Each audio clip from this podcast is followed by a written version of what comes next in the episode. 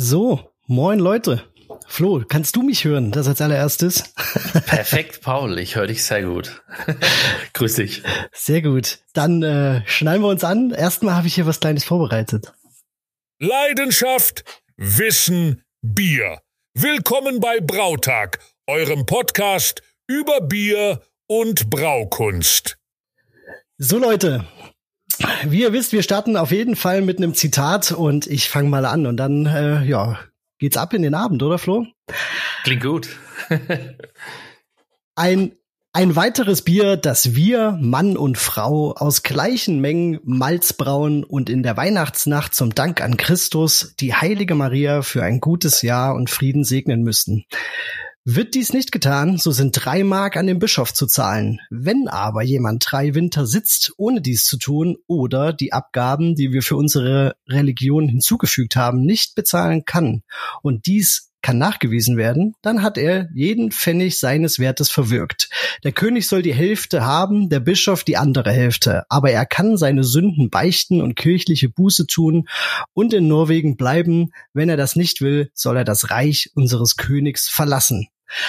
Ja, was war das? Das war der Paragraph 7 des christlichen Teils des sogenannten Gulating, Gulating Gesetzes aus dem 12. Jahrhundert und das ist entstanden in Westnorwegen. Es gab also tatsächlich mal eine Zeit, in der das Nichtbrauen von Weihnachtsbier in Norwegen nicht nur illegal war, sondern wirklich auch hart bestraft wurde.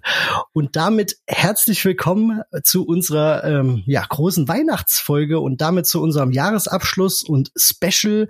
Und wir sind heute live unterwegs. Ihr merkt, wir müssen uns noch so ein bisschen reinfinden und das sind wir auch gerade dabei. Und wir haben jetzt schon in den ersten zwei, drei Minuten schon relativ viel gelernt für, für vielleicht demnächst ist, wenn wir das nochmal machen. Ähm, das heißt natürlich auch Hallo an euch, äh, die jetzt gerade live zugucken. Voll cool, das freut uns sehr. Und ähm, Natürlich wird das Ganze aber auch aufgezeichnet und man kann sich das auch nochmal später angucken und natürlich auch nochmal ganz gewohnt äh, einfach als Podcast sich reinziehen. Und ähm, ja, ich darf euch auf jeden Fall schon mal allen besinnliche Weihnachtstage wünschen und verspreche, glaube ich, nicht zu viel, wenn ich sage, dass wir eine richtig tolle Folge vorbereitet haben mit fantastischen Gästen, mit ähm, äh, tollen Bieren, mit Geschenken. Ähm, ja, aber ja, ich würde sagen, es wird ein richtig geiler, bieriger Abend, aber dazu kommen wir natürlich gleich noch. Und erstmal, Flo, herzliches Willkommen, ähm, mein lieber Podcast-Kollege und Holzfasssammler. Wie geht's dir? Ist die Nervosität auch ein bisschen da wie bei mir? Ähm, erstmal Servus und auch Servus an alle daheim, die, die zuhören und zuschauen. Freut, freut mich sehr. Ähm, wird ein cooler Abend, wie es der Paul eingeläutet hat. Wir haben ultra viel vor, uns vorgenommen. Und äh, hoffentlich werden wir die ein oder andere technische Hürde nehmen. Aber ja, das, das gehört auch dazu. Und äh, ja, um auf deine Frage zu antworten, äh, ja, ich bin nervös, deutlich nervöser, als wenn wir eine normale Folge aufnehmen. Und ähm, ja, definitiv. Um das schon mal ein bisschen zu dämpfen, habe ich mir auch schon ein Bier aufgemacht. Ähm, Natürlich irg irgendwie passend, äh, aus einem passenden Glas, aus einem Weihnachtsglas, wenn man das hier schön sieht, von einem belgischen Bierfestival, aber dazu später mehr. Und im Glas habe ich den Urbock von, von Schlenkerla, auch wieder eine bisschen eine ältere Version, wieder eine von 2018, äh, die den nicht kennt, der wird im Sommer eingebraut, insbesondere dann für die Bockbierzeit. Und in dem Fall eben ein, ein ja, schon gut gereifter. Schönes Raucharoma. Wunderbar, perfekt, um in den Atem reinzukommen und so ein bisschen die Nervosität zu nehmen. Sehr gut. Ja, ähm, bevor ich es vergesse oder wir es vergessen, ihr seid im Chat ja schon äh, schön unterwegs, das freut uns. Ich gucke hier schon immer mal rein, ich habe mir den nebenbei aufgemacht. Wenn es irgendwelche Fragen gibt oder sowas oder Anmerkungen, dann einfach reinschreiben, falls es irgendwie, falls ihr euch, äh, ja, falls ihr uns nicht mehr seht, falls ihr uns nicht mehr hört oder irgendwas ist oder natürlich irgendwelche bierigen Fragen, dann einfach rein damit. Und ja, Flo, unser erster Gast, der steht ja quasi vor der Tür. Er hat auch schon angeklopft, so wie ich das äh, gesehen habe. Ähm, wollen wir keine Zeit verlieren, oder? Und lassen ihn einfach rein. Lassen wir ihn einfach rein. Und ich würde dann parallel schon den, den Einspieler starten. Aber ich kann den, ich kann den anmachen. Ich kann den anmachen. Wir probieren es einfach mal, ob es so klappt wie geplant und dann, Alles klar. falls, falls nicht, machst wenn du nicht, das. kommt der Backup, ja. Ihr seht alles live und direkt, ungeschnitten heute. Schauen wir mal, ob's angeht. Unser erster Gast ist eine Person des öffentlichen Hobbybrauerlebens. Er ist in der Hobbybrauerszene eingeschlagen wie eine Bombe. Gepackt vom Braufieber hält er den inoffiziellen Rekord mit den meisten Brautagen in einem Jahr. Er ist bekennender Altbier-Fan mit eigener Eckkneipe im Keller. Hier ist Tommy Rölfs.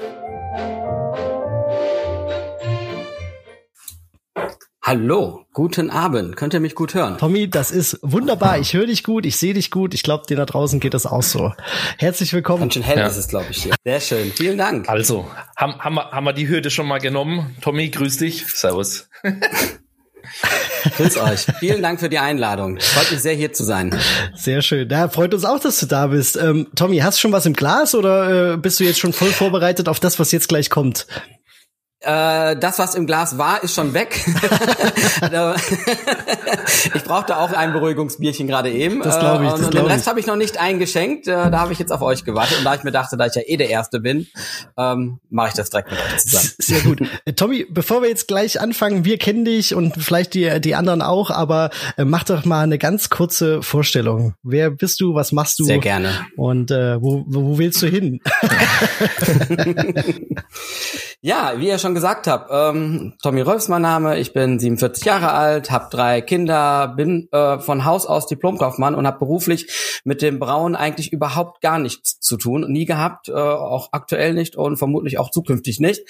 Von daher ist es ein wunderschönes Hobby, was ich jetzt seit etwas mehr als drei Jahren, nämlich seit Oktober 2020 betreibe. Und ähm, ich, ich, ja, ob andere Leute mehr brauen als ich, weiß ich nicht. Das kann gut sein, aber ich bin jetzt in den drei Jahren auf 78 Sude gekommen äh, mit der 5, äh, ungefähr 25 Liter pro Sud und habe tatsächlich letzten, letztes Wochenende die 2000 Liter Marke durchstoßen und bin jetzt bei 2006 Liter, die ich in der Zeit gebraut habe. Und was bisher, da kann ich gleich noch was zu erzählen, alles in Flaschen abgefüllt. Also ich mache nur Flaschenabfüllung und äh, wie wir auch gleich mal eins verkosten werden. Äh, aber das ist dann so das nächste Projekt. Ich nehme eigentlich immer jedes Jahr ein neues Projekt vor, was ich umsetzen möchte, um das Ganze schrittweise anzugehen. Und äh, das Thema Caking ist quasi mein 2024 Projekt. Genau, und ähm, ich weiß gar nicht, warum ich darauf kam, aber ich habe von ziemlich von Anfang an äh, in der Facebook äh, sehr aktiv geschrieben und habe da auch nie wieder aufgehört zu schreiben. Am Anfang habe ich mir noch Sorgen gemacht, dass äh, äh, ob die Leute das überhaupt interessiert, aber offensichtlich hat die Leute das interessiert und ähm, ich, ich habe tatsächlich fast jeden Sud auch beschrieben, weil immer irgendwas Lustiges auch passiert ist, weil ich finde, man soll auch über Fehler schreiben und äh, über Dinge, die nicht so gut funktionieren und äh, auf der anderen Seite zeige ich natürlich auch sehr stolz und gerne meine Biere und beschreibe die dann auch und äh, verschicke die auch durch die halbe Republik zu euch, zu anderen. Und ähm, ja, und diese, was ich an dieser Szene einfach so unglaublich liebe, ist, dass man wirklich jegliche Art von, von Menschen trifft, von, ich sage immer, vom Baggerfahrer bis zum Universitätsprofessor. Ich glaube, Hobbybrauen ist einfach berufs unabhängig und man redet auch nie über irgendwelche Berufe, weil es ist völlig egal und wir haben alle ein gemeinsames Thema, was uns unglaublich nah verbindet und das ist halt äh, das Bierbrauen. Sehr schön gesagt. Tommy, hört sich, äh, hört sich gut an. Das ist ja, das ist ja fast schon das Schlusswort gewesen, aber nein. nein. ähm, äh, Tommy, ich, ich, ich muss jetzt erstmal äh, kurz beichten. Ich habe vergessen, dem Flo dein Bier weiterzuschicken. Vergessen. Also, also ich genau. hab's nicht, ich hab's nicht nur nicht also ich hab's nicht nur vergessen, ich habe ich hab das überhaupt nicht mehr auf dem Schirm gehabt, dass wir das ja so geplant hatten, wir zwei. Ähm, und ich dir ja auch noch gesagt habe, schick's mir, ich wollte ihm eh was schicken. Egal, ähm, ich wollte dich einfach fragen, wir machen uns doch jetzt mal ein Bierchen von dir auf. Welches machen wir uns denn auf? Sehr gerne. Oder, oder welches darf ich wir denn machen öffnen? uns Genau, ihr habt ja, äh, wir sind ja in der Weihnachtsfolge und ich braue tatsächlich auch jedes Jahr ein Weihnachtsbier, Mhm. ähm, was nicht immer heißen muss, dass es äh, mit Kräutern oder sonstigen Zutaten gebraut ist, sondern ich versuche jedes Jahr irgendwas Besonderes zu machen, in- insbesondere für mich besonders. Und diesmal ist es, ich, äh, das heißt Perlage Ale. Mhm. Ähm, ich weiß nicht, kann man das gut erkennen so? Das ist, so kann man es glaube ich ganz gut Ja. erkennen. Ne? Ja. Ist das, ist das bei euch auch gespiegelt oder nur bei mir? Also, ich glaub, nee, das ist nur bei, bei mir. Nur bei ne? dir. Wir können es gut lesen. Okay. Mhm. Also das, was ist ein Perlage Ale? Das ist ein Bier, das habe ich nicht selbst erfunden, sondern ich habe das Original auch hier stehen. Das ist aus, kommt aus Österreich und ist eigentlich von Stiegel gut ähm, und zwar ist das nachvergoren mit einer Champagnerhefe. Und das habe ich im, die Flasche kostet in Österreich, die kann man auch in Deutschland nicht kaufen, ab Brauerei 18 Euro, also tatsächlich auch was Besonderes. Und da habe ich mir gedacht, das kann man vielleicht mal nachbrauen. Und ähm, das ist eigentlich ein ganz normales Ale ähm, mit einer Altbeerhefe gebraut, schön fruchtig mit Simcoe und Halata Blanc. Und das habe ich dann tatsächlich, ich mache meins auch mal auf, tatsächlich äh, jede Flasche einzeln mit einer Pipette nachgeimpft äh, äh, am Apfeltag. Und ähm, wenn du es jetzt einschenkst, du wirst sehen, es ist am Anfang ganz klar, schütt es noch nicht ganz ein. Ja, ja, ja. Denn, ne, also man, da wieder auch das Ding Flaschenbiere, also flaschengereifte Biere können tatsächlich sehr, sehr klar Sieht werden. Sieht sehr schön aus. Ja. Was man bei diesem Bier ja, was man bei diesem Bier aber ruhig machen kann, und ich habe das tatsächlich auch in einer Bierverkostung in Österreich getrunken, die ein Biersommelier gemacht hat, schwenk ruhig die restliche Flasche auf und mach so einen ganz kleinen Schuss noch, noch mit rein, so dass man von der Hefe ruhig ein bisschen was mitkriegt, mhm. ähm, weil es den Geschmack halt ein bisschen intensiviert, ähm, weil es wie gesagt ja mit einer Champagnerhefe nachvergoren ist. Ob das jetzt ob man den Champagner jetzt, also es soll Champagner ähnlich sein, so ist das Original. Das Original schmeckt auch natürlich nicht nach Champagner, aber dadurch das Perlage, dadurch das äh, hat sein, soll es eine sehr feinperlige äh, Carbonisierung haben. Sauber. Dann. Ja, und das ist mein diesjähriges Weihnachtsbier. Zum Wohl, oder? Flo, tut mir leid, ich, äh, du kriegst das noch. Alles gut. Versprochen. Ich schick dir auf jeden Fall was, Flo. Ich habe sogar mehr Biere für euch noch eingepackt, also du kriegst auch noch ein paar mehr okay, dann, Flo. Perfekt.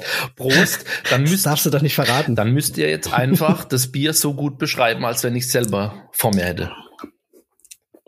Mm. Ja, Paul, schieß mal los. Krass.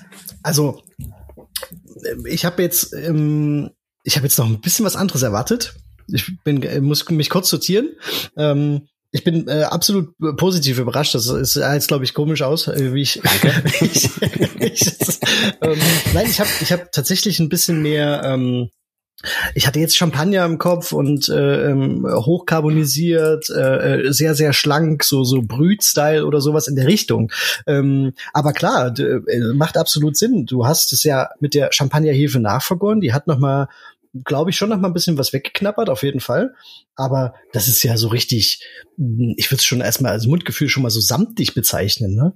Ja, es ist auch ein bisschen blumig ja, auch, ne? Also, ja, also wenn man jetzt genau, also wie, wenn man so reinriecht, hat man erstmal so eine, ich, ich finde so eine so eine so eine florale Süße dabei. Ähm, mhm. Du hast so, ein, ähm, so einen karamelligen ähm, Touch dran, aber ganz ganz dezent, nicht irgendwie so so ähm, zu viel oder sowas. Hm, ich, ich würde es so ein bisschen in Richtung Mandarine oder sowas, also irgendeine mh, ne, ne, ne, ja, so, so, ja, Mandarine, Orange oder so, in die Richtung würde ich stecken. Ähm, und wenn du es trinkst, wie gesagt, es breitet sich so richtig schön auf der Zunge aus, total weich, ohne irgendwie zu fett oder zu voll zu sein, dadurch, dass es recht ähm, äh, gut karbonisiert ist, dadurch, dass es äh, nicht zu äh, vollmundig ist. Ganz, ganz toll. Ich habe dann also so diese fruchtigen, blumigen oder floralen Noten im, im, immer noch äh, auf der Zunge. Äh, kaum bitter. Also ich find's okay. Bitter, also so, dass es quasi genau ausreicht, um das so ein bisschen auszubalancieren. Ganz toll. Also ja, cool. Cooles und Ding. vor allem, man merkt nicht, du hast da über sieben Prozent Alkohol gerade im Glas. wollte ich gerade sagen. Also ich habe es hier nämlich gerade, äh, ich habe gerade noch mal gespickt und äh, sehe es also überhaupt nicht, nee. Ja, also das, ich bin auf eine Stammwürze von knapp 15,6 Grad Plato gekommen und es hat, ich habe gerade nochmal nachgeguckt, es hat runter vergoren in der in der Hauptgärung auf 3,2 ähm, ähm, Restextrakt, also irgendwas mit 79 Prozent tatsächlich. Ich habe wieder hier wieder die Bubspeckner 382 genommen, eigentlich meine Lieblingsaltbeerhefe. Und dann kam ja wie gesagt noch die Champagnerhefe hinzu. Also ich bin so schon irgendwie bei 6,6 Prozent Alkohol gewesen. Und wenn ich normal mit Zucker, äh, also es ist ja mit Zucker vorgelegt für die Nachgärung, ähm, wäre ich schon alleine dadurch bei sieben Prozent gewesen. Und jetzt weiß man natürlich nicht, was hat die Champagnerhefe noch weggeknuspert, was die Altbeerhefe gar nicht knuspern kann. Und äh, von daher wird es bestimmt irgendwas über sieben Prozent auch tatsächlich haben. Ja, ja also das, da hast du auch gleich eine Frage beantwortet, die ich gerade hier im, im, im Chat gesehen habe. Also die Frage, ob quasi die Champagnerhefe einfach die äh, die restlichen Zucker, die die Bierhefe übrig gelassen hat, äh, weggeknuspert hat oder ob du noch Zucker zusätzlich vorgelegt hast. Aber das hast du ja damit beantwortet. Ich habe tatsächlich zwei Flaschen äh, ohne Zucker gemacht, um das mal auszuprobieren. Mhm. Äh, die habe ich aber noch nicht aufgemacht. Das wollte ich an Weihnachten dann tatsächlich dann mal machen. Sehr schön. Äh, um mal zu schauen, wie das im Vergleich tatsächlich ist, was die Champagnerhefe alleine schafft. Genau. Sehr cool. Also Chapeau, leckeres Bier, Flo, wie gesagt. Kann ich nicht drauf ähm, freuen. Ähm, Dankeschön. Entweder, gut. entweder macht's der Tommy oder ich oder, oder es gibt, geht wirklich noch den Umweg über mich, weil ähm, ja, da kommt noch was. Kriegen wir hin. Sehr cool. Äh, Tommy, du hast gesagt, du machst Oh, ich muss mal ganz kurz. Äh, du machst äh, ja die Kohlensäure. Ja, ne? ja, die ist da. ähm, du machst jedes Jahr ein Weihnachtsbier. Wie wie läuft das ab? Also ähm, läuft die läuft die Maschine hier oben schon relativ früh im Jahr an, weil du Biere haben willst, die ein bisschen länger lagern, was ja Sinn macht so für die Jahreszeit. Oder machst du auch mal so ein kurzfristiges Ding? Wo holst du die Ideen her? Wie wie läuft das ab? Also im ersten Jahr, also ist ja quasi jetzt mein drittes Jahr, mein drittes Weihnachtsbier erst. Das erste Weihnachtsbier, das habe ich tatsächlich, da ist ein Kumpel auf mich zugekommen, der, äh, der einfach mal mit mir zusammenbrauen wollte hier in Düsseldorf. Und der hatte gesagt, hier, ich habe hier so ein Weihnachtsbierrezept aus irgendeiner Zeitschrift mitgenommen. Und dann habe ich das damals in die, das kann ich eben jedem nur empfehlen, einfach mal in die Hobbybrauergruppe oder ich glaube sogar im Forum reingestellt. Und dann haben die Leute das natürlich auseinandergenommen und zerpflückt, weil da waren viel zu viele Kräuter und viel zu viele sonstigen Zusätze drin, die wir, glaube ich, auf ein Viertel runtergeschraubt haben. Ähm, das habe ich auch relativ früh dann schon gebraut. Ich glaube irgendwie im August oder im September, um da entsprechend halt dem Bier auch ein bisschen Zeit zu geben. Meiner Frau hat super geschmeckt, mir hat's gar nicht geschmeckt. Deswegen habe ich mich dann von den Kräute oder von den diesen typischen Weihnachtsbieren mit den Zusätzen verabschiedet und habe dann letztes Jahr habe ich äh, zum ersten Mal dann in Dekoktion gebraut. Das war quasi mein Jungfernsud mit Dekoktion und habe einen eigentlich einen Winterbock gebraut mit mhm. 100% Münchner Dunkel. Den habe ich dir auch mitgegeben, zwei Flaschen, eine für Flo, eine für dich. Ähm, das ist das ist dann der hier. das ist genau, das sind tatsächlich auch die allerletzten letzten beiden Flaschen, die ich von dem Sud noch hatte. Ich pass gut drauf auf. und, und bei dem Sud hatte ich so gemacht, äh, wie gesagt, erste Mal in Dekoktion gebraut, 100% Pilz, äh, 100% äh, Münchner Dunkel und man wird dann sehen, wie dunkel das dadurch dann auch richtig geworden ist, durch das Einkochen auch. Und hier, der habe letztendlich ist es ein Smash. Ich habe es mit Ariana Hopfen und mit Ariana Dolden frischen, die ich vom Hopfenforschungszentrum bekommen hatte, ähm, im Whirlpool dann noch äh, zusätzlich aromatisiert und ähm, ja, ist äh, auch ein sehr sehr interessantes Bier. Also für mich sind Weihnachtsbiere ruhig Biere, die auch klassisch sein können, aber irgendwas anderes Besonderes haben halt mhm. ne? oder die ich vielleicht auch nicht so oft braue ähm, und um da einfach mal ein bisschen was auszuprobieren auch genau. Und das habe ich auch, glaube ich, schon im September Oktober gebraut. Ähm, ja, das hier auch, was wir jetzt hier gerade im Glas haben, das das ist äh, am 6 26.10. habe ich das gebraut. Ähm, Genau, das ist eigentlich immer so, dass ich so zusehe, dass die mindestens noch mal zwei Monate im Kühlschrank stehen können, ähm, bevor ich sie dann verschenke. Sehr cool. Aber die verschenke die meistens dann an Weihnachten dann an Familie, Freunde, Kumpels und äh, genau. Klingt mega. Ähm, wie ist es bei dir, Paul? Damals noch nie ausgetauscht. Hast du schon Weihnachtsbiere speziell gebraut, konzipiert? Ja, also ich konnte das gerade sehr gut mitfühlen, was der Tommy gesagt hat. Ähm, eins meiner ersten Weihnachtsbiere, was ich gemacht habe, das war komplett überladen und äh, vor allen Dingen mit Kardamom. Da habe ich Kardamom ähm, kennen und auch so ein bisschen hassen gelernt. Äh, seitdem traue ich mich da schon fast gar nicht mehr ran, weil der ist schon echt, ähm, ja, der ist intensiv. Ne? Also ich habe dann danach auch äh, kommerzielle Biere, vor allen Dingen Imperial Stouts und sowas damit ähm, getrunken und war immer, wenn ich es nur schon gelesen habe, so ein bisschen, na, das funktioniert eigentlich nicht und es geht aber schon, ne? Man, man darf es halt ja. nicht so übertreiben. Ja. Aber nee, ich, ich verpasse oder wie soll ich nee, ich mach's, ich mach's, äh, ich mach nicht äh, regelmäßig ein Weihnachtsbier, muss ich ganz ehrlich sagen. Also ich habe einmal einen Westi 12 Klon gemacht, den hatte ich relativ Anfang des Jahres gemacht, um den dann wirklich in der kalten Jahreszeit trinken zu können. Das war so ein Plan, ähm, Winter-Weihnachtsbier, aber ansonsten Nee, ich kaufe mir gern dann welche. Also ich gehe dann gern äh, shoppen online und hol mir so meine äh, Lieblings-Belgier, ähm, auch äh, das Schrille Nacht, zu dem wir nachher noch kommen, ist eigentlich immer mit dabei. Ich gucke dann so, was da, was da rauskommt. Die, die ich kenne, die kaufe ich gern, aber äh, braun meistens eigentlich nicht, muss ich zugeben. Flo, bei dir stimmt, genau. Wie, wie ist das? Hast hm. du? Na gut, du hast ja auch welche, die könnte man ganz, ganz schnell mal um äh, äh, etikettieren und dann ist das auch ein Winter-Weihnachtsbier, oder? Ja, also in, in, Belgien gibt's auch saure Winterbiere, das wäre schon möglich. Ähm, also gerade von Trifontaine, okay. Rot Bersel gibt's da jedes Jahr welche. Ähm, die, die, die ersten Jahre, äh, die ersten drei oder vier Jahre habe ich immer ein Winterbier gebraut, ähnlich wie es der Tommy beschrieben hat. Einmal, wenn ich es richtig in Erinnerung habe, bei dem Mainzer Hobbybrauerwettbewerb war auch einmal das Thema Winterbiere oder Weihnachtsbiere. Und äh, an das kann ich mir noch relativ gut erinnern, weil da bin ich ein bisschen in Chaos-Manier, sag ich mal, durchgedreht. Das sind Bratäpfel, die ich im Backofen gemacht habe, mit Ahornsirup beträufelt, reingewandert, Rosinen reingewandert. Das war zweistellig von der Alkoholzahl, also knapp zweistellig, weil ich noch mit äh, Kandiszucker und so operiert habe. Und es war insgesamt ein, ein helles, schweres Bier. Ähm, sehr süß, war jetzt nicht wirklich perfekt ausbalanciert. Ähm, dem einen oder anderen hat es aber tatsächlich geschmeckt, war eine spannende Sache, die ich aber nie wieder nochmal probiert habe, ja.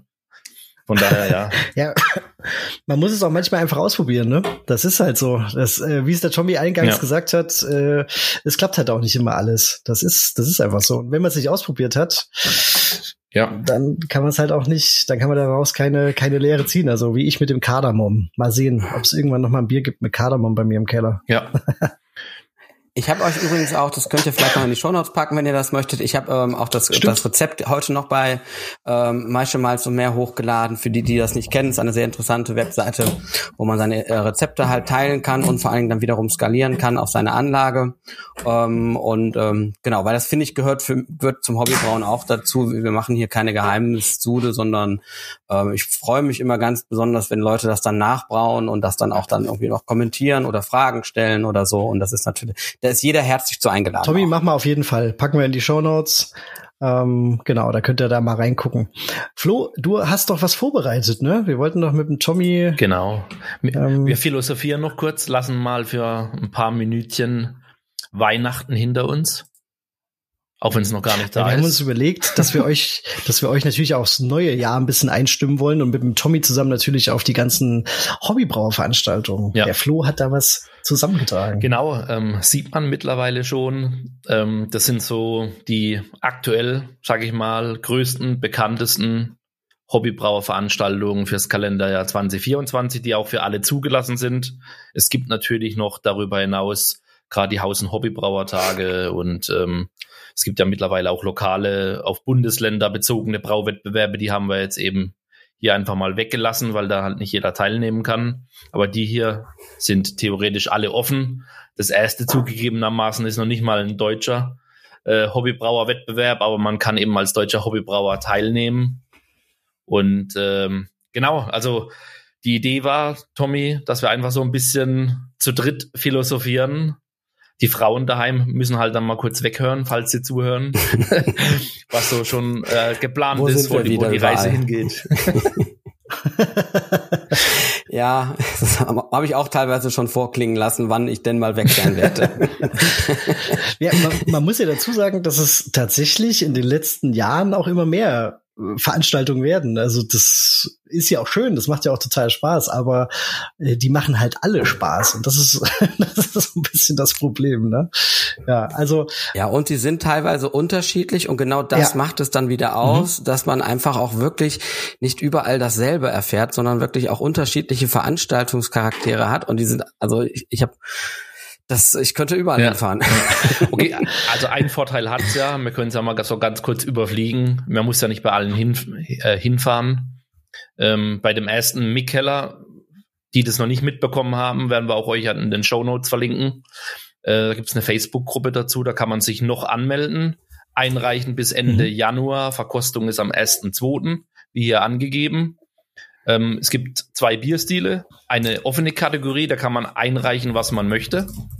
Und eine zweite Kategorie, weil dieses Jahr Jahr des tschechischen Lagers ist, ausgerufen von Mikella, ähm, ist eben das Thema äh, tschechisches Pale Lager. Die zwei Kategorien gibt's. Ähm, guckt's euch mal an, wenn ihr dann die Show Notes reinguckt. Ähm, auf jeden Fall eine coole Geschichte und die Preise, die sollte man natürlich auch erwähnen. ähm, man darf, also die Gewinner dürfen auf dem MBCC in Kopenhagen 2024 ausschenken. Ich war da selbst noch nicht, aber ich glaube, jeder, der sich mit Bier beschäftigt, hat da vielleicht schon in den sozialen Medien äh, das ein oder andere gesehen. Um es kurz zu machen, somit die geilsten Brauereien auf diesem blauen Planeten treffen sich da. Ich glaube, da ist einiges geboten und wenn man da als Hobbybrauer ausschenken darf, ähm, hat man vieles richtig gemacht. Absolut. Also ich äh, gebe auch was ab, aber das war ja mehr Zufall, ne? dass das dann auf einmal. Du hast mich darauf aufmerksam gemacht, Flo. Ähm, ich habe ja gerade ein ähm, böhmisches Pilz im, im Tank beziehungsweise jetzt schon im Keck und äh, werde da auch ein paar Flaschen abfüllen und hochschicken. Ähm, ja, kann man ja nichts verlieren quasi. Und äh, das wird, glaube ich, ganz interessant. Flo, ich muss aber ganz kurz noch eine Anmerkung machen. Kam im Chat, ich habe das hier auch schon so mitgelesen, wir haben mal mindestens eine Hobbybrauerin mit im, im, im Chat, die auch gerade live zuguckt. ja, ja, die, die auch cool. gern diese Veranstaltung besuchen würde. Ja, ja, ja genau, das Hopfenmädchen ist nämlich da. Liebe Grüße. ja, Grüße raus, ja. Muss, muss man äh, ins Vokabular einbauen. Das ist, ist natürlich cool. Hoffentlich wird es in Zukunft auch noch mehr. Ähm, soll keine Männerdomäne bleiben. Ähm, das können die Frauen mindestens so gut und sensorisch, wenn nicht sogar noch deutlich besser bewerten wie wir. Darüber hatten wir es ja schon ein paar Mal ja. im Podcast. Zuletzt mit der guten Mareike. Absolut, ja. Und von daher, mehr Hobbybrauerinnen ja. braucht das Land, ja. Absolut. Ihr, ihr, ihr, müsst hier ganz unten noch die Braubiviale draufschreiben, die nächstes Jahr auch wieder stattfindet, weil das war, glaube ich, auch dieses Jahr wirklich so mein Highlight. Gebe ich dir recht? Ja, absolut. Also äh, haben wir, haben wir glaube ich nicht drauf, weil es halt kein reines äh, Hobbybrauer. Ach, kein Wettbewerb ist, ne? Genau. Äh, auch kein, ja, nicht unbedingt Wettbewerb, aber natürlich gibt's was für die Hobbybrauer und äh, sogar sehr viel, aber ähm, ist, ist, ist Pflicht bei mir auch, absolut. Vor allen Dingen nach diesem Jahr, das war ja wirklich richtig geil. Grandios. Äh, Flo hat quasi auch äh, Blut geleckt.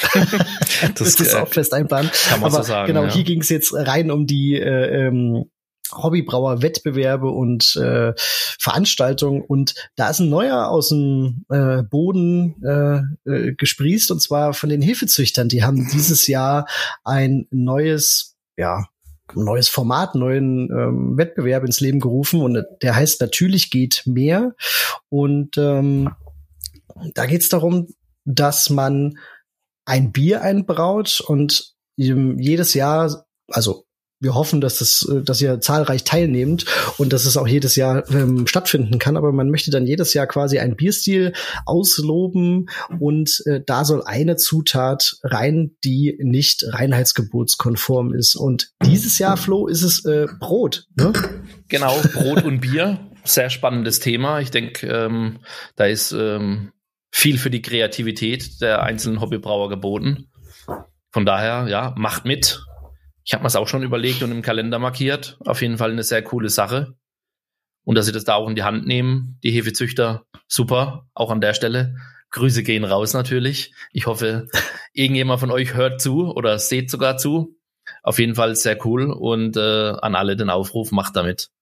Ähm, wir müssen so ein bisschen auf die Zeit schauen, aber ich glaube, gerade bei den nächsten Punkten ist es kein Problem, weil bei der HB-Con bin ich mir ganz sicher, da werde ich beide von euch treffen.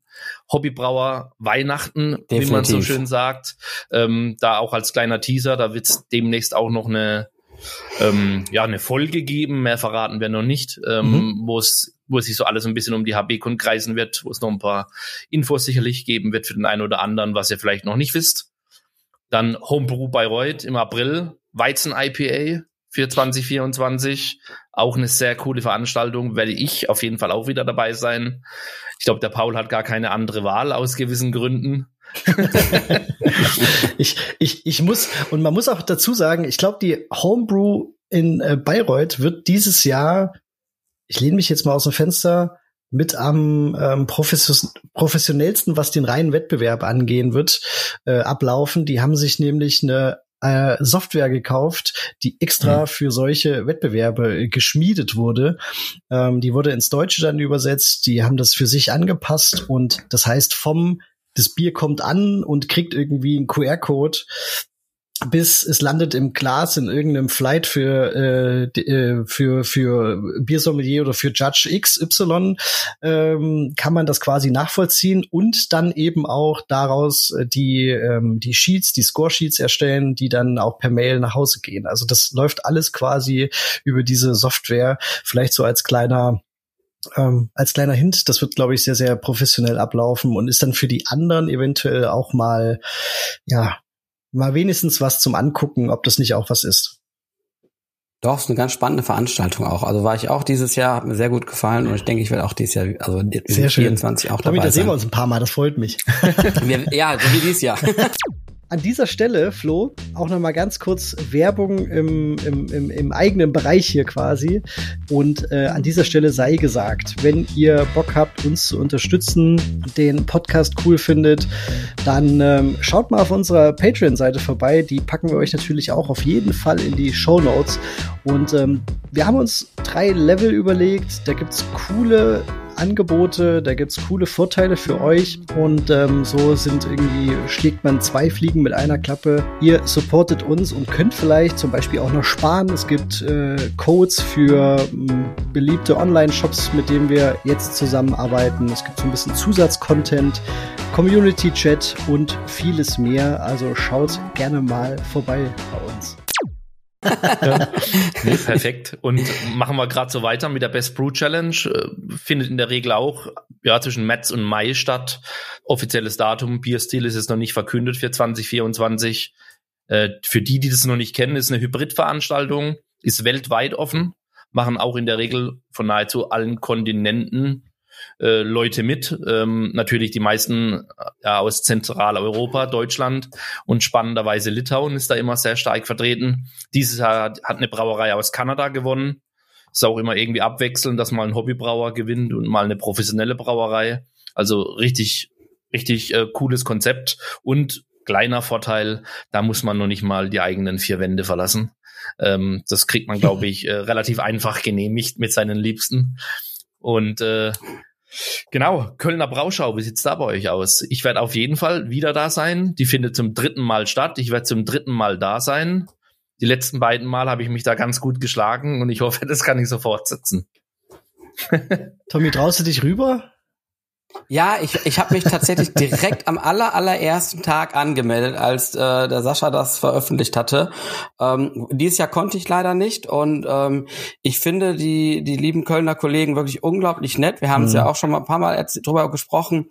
Ähm, man trifft die immer irgendwo, auch überall auf irgendwelchen Veranstaltungen. Die sind auch immer mit mehreren Leuten unterwegs und ähm, wie gesagt, die Veranstaltung soll richtig schön sein und deswegen freue ich mich umso mehr, da auch dabei zu sein. Ähm, und äh, ja, es ist ja tatsächlich hier um die Ecke ja. von mir auch aus. Ne? Also, ne, und ob ich an Altbier ausschenken werde, weiß ich nicht. ja. Vielleicht zeige ich ja. den auch mal, wie man Kölsch ja. braucht. Mal gucken. Also ich kann es nur bestätigen, die Location ist sehr cool. Auf zwei Ebenen wird Bier ausgeschenkt. Ähm, sind auch von der ganzen Rubrik auch immer Hobbybrauer da. Die Kölner Bierhistoriker, die das ausrichten, sind immer sehr mannstark vertreten und haben bekanntermaßen, wie man sie kennt, auch immer eine Hammer-Auswahl und alle richtig gut, äh, gute Biere am Start. Äh, das siehst von der Bier-Engine, wo der eine einen Bitter äh, ausschenkt, bis zu irgendwelchen verrückten Gewürzkombinationen und historischen Bierstilen alles. Also auch äh, Empfehlungen. Ich glaube, da gibt's auch noch ein paar Ausstellerplätze. Von daher, wir verlinken es in den Show Notes, checkt's aus. Ähm, die Jungs haben's verdient, die Veranstaltung hat's verdient, dass die auch 2024 wieder sehr gut besucht ist, ist richtig cool. Genau, und dann kommen wir noch zur deutschen Meisterschaft der Hobbybrauer. Ähm, da vielleicht, da wird es ja heute noch ein paar Infos dazu geben, von daher brauchen wir da gar genau, nicht so stark genau. drauf eingehen. Ähm, ob ich nach Stralsund fahre, ja, äh, um die Jahreszeit bin ich mir da immer nicht so sicher und je näher es dann kommt, sage ich auch immer nein, desto wahrscheinlicher wird das Ganze. Ähm, von daher. Dann sieht man sich ja. trotzdem. ja, und Genau, zu guter Letzt Bonner Brauschau. Tommy, du warst da gerade, ähm, hast ja auch äh, sehr gut darüber berichtet. Werde ich für mich persönlich auf jeden Fall für 2024 auch ins Auge fassen. Scheint ja auch eine coole Sache zu sein. War ein sehr schönes Event, hat mir sehr gut gefallen, auch gut sehr gut organisiert. Ähm, und es sind halt wirklich genau, ähm, wie es eben sagte, man, da, man trifft halt die Kollegen auch. Ne? Man ist ja nicht nur da, um sein eigenes Bier auszuschenken, sondern man trifft auch wirklich Kollegen und manche trifft man immer mal wieder. Und das ist umso schöner, dass man sich dann auch mal wirklich äh, ja richtig toll austauschen kann und natürlich gemeinsam die gemeinsamen Biere auch probieren kann. Ne? Also kann ich allen nur empfehlen. Und selbst Leute, die mit, die mit dem Brauen nichts zu tun haben, die quasi nur als Gast mitkommen, finden das total spannend vor Ort, weil das sind natürlich unglaublich viele interessante Biere, die man da probieren kann. Bevor wir gleich zum äh, Glühbierpunsch kommen, Flo, äh, äh, eine ganz kurze Anmerkung aus dem Chat. Die Astrid wünscht sich ein Altbier in Köln, Tommy. Also du sehr gerne. Bring, dann bringe ich eins mit. Hätte ich so oder ja. so gemacht, glaube ich. Sehr gut. Genau. Ja. Ich hab's, ich hab's angeteasert. Ähm, wir machen uns ein Bierchen auf. Tommy, du bist nicht der einzige Gast gewesen, der sich drumrum manövriert hat um dieses Bier. Ich glaube, es polarisiert ein bisschen. Wir haben uns den äh, Stöttebecker Glühbierpunsch äh, ausgesucht. Den kann man kalt oder warm trinken, ähm, wie man das lieber hat oder vielleicht auch mal gegentesten. Und ähm, wie man so sein eigenes äh, Glühbier machen kann, das äh, hat der Flo uns vorbereitet. Genau, ja. Also ich hole mir mal an der Zeit schnell den das, das Bierchen, ne? Genau. Ähm, bevor ich den Einspieler auf die Reise schicke, äh, ich glaube, also ich habe das von meinem Opa immer noch gut im Ohr. Der hat immer behauptet, warmes Bier sei gesund, warmes Bier ist gut. Ähm, ich sag's mal so, ob das Mythos oder der Wahrheit entspricht, finden wir vielleicht heute alle noch zusammen raus. Ähm, aber allgemein kann man sagen, das heutige Glühbier, wie wir es kennen, dass es auf Weihnachtsmärkten ausgeschenkt wird, ähm, hat seinen Ursprung vermutlich in Belgien, da wurde ab den 90er Jahren eben insbesondere Glühkrieg äh, auf Weihnachtsmärkten ausgeschenkt. In Deutschland ist es ja immer noch ein bisschen eine Seltenheit. Aber auch wenn man zu den Nachbarn nach Polen schaut, die haben ihr ähm, ja, Gesane Pivo. Ich hoffe, ich habe das richtig ausgesprochen. Ist in dem Fall tatsächlich ein warmes Lagerbier, was mit äh, unterschiedlichen Gewürzen, hauptsächlich Ingwer, Nelken, Zimt veredelt wird und ist da ultra beliebt, äh, auch bei Jugendlichen und gibt's auch in alkoholfreien Varianten. Also ich glaube, da an der warmen Bierfront, dass man da am Weihnachtsmarkt eine Alternative hat zum Glühwein. Ich glaube, da haben wir in Deutschland mal mal wieder was äh, aufzuholen. Ja, aber genau äh, alle, die den Störtebecker Bier äh, Glühbierpunsch äh, haben, reißt den euch schon mal auf, schenkt den ein und solange ihr das macht, gibt's den nächsten Einspieler dauert ganz kurz. Cheers. Wir machen heute mein Glühbierrezept. Alles, was ihr dafür braucht, ist ein dunkler Doppelbock, selbst gebraut oder gekauft, Marke völlig egal, da funktioniert jeder. Ein bisschen Sauerkirschsaft, Orangenzeste, Zimtstange, unterschiedliche andere Gewürze. In unserem Fall sind es Kardamonkapseln, Gewürznelken und ein bisschen Vanillezucker. Ich denke, das hat jeder daheim. Und zu guter Letzt zur Abrundung eine Messerspitze Ingwer. Da gibt es unterschiedlichste Möglichkeiten, Gewürzkombinationen, wie man so ein Glühbier machen kann. Wir blenden euch auch noch in den Show Notes ein paar alternative Rezepte ein, was ihr da so machen könnt. Probiert euch da einfach mal aus und versucht herauszufinden, was da eurem Geschmack entspricht. Als ersten Schritt wird der Kirschsaft, ca. halber Liter, in den Topf gegeben. Und dann könnt ihr schon euren Herd anwerfen. Ganz wichtig, für den ganzen Prozess gilt das. Es darf nicht kochen. Es soll nur erwärmt werden auf ca. 90 Grad und die Gewürze sollen dann in dem heißen Sud ziehen und über die Dauer, in der Regel zwischen 15 und 30 Minuten, entscheidet ihr, wann eure Geschmacksintensität erreicht ist, wie ihr es haben möchtet. Als nächstes können wir dann eben eine Flasche Bockbier nach Wahl zugeben. Wie gesagt, ich mag es eher mit dunklem. Ich würde auch dunklen empfehlen. Ihr könnt aber genauso gut einen hellen Bock nehmen. Und dann beginnen wir auch schon die Gewürze zuzugeben. Also wie gesagt, ähm, bisschen Orangenschale, die Zimtrolle, einfach ganz zugeben, Kardamomkapseln, drei Stück und drei Gewürznelken. Dann fehlt natürlich noch der Vanillezucker. Der sorgt ein bisschen für die Süße. Das kann man genauso gut auch mit Honig einstellen. Jetzt fehlt auch nur noch die Messerspitze Ingwer. So, das war's schon. Jetzt erwärmt es hier in unserem Fall im Induktionsfeld relativ schnell. Und dann, wie gesagt, darf das Ganze 15 bis 20 Minuten in meinem Fall ziehen. Man kann es aber auch auf bis zu 30 Minuten problemlos verlängern, wenn es von der Intensität noch nicht hoch genug ist. Und zum Schluss bleibt nur noch genießen, idealerweise mit der richtigen Tasse. Cheers! Hm. Für mich hundertmal besser wie ein Glühwein. Viel Spaß beim Nachmachen. Cheers!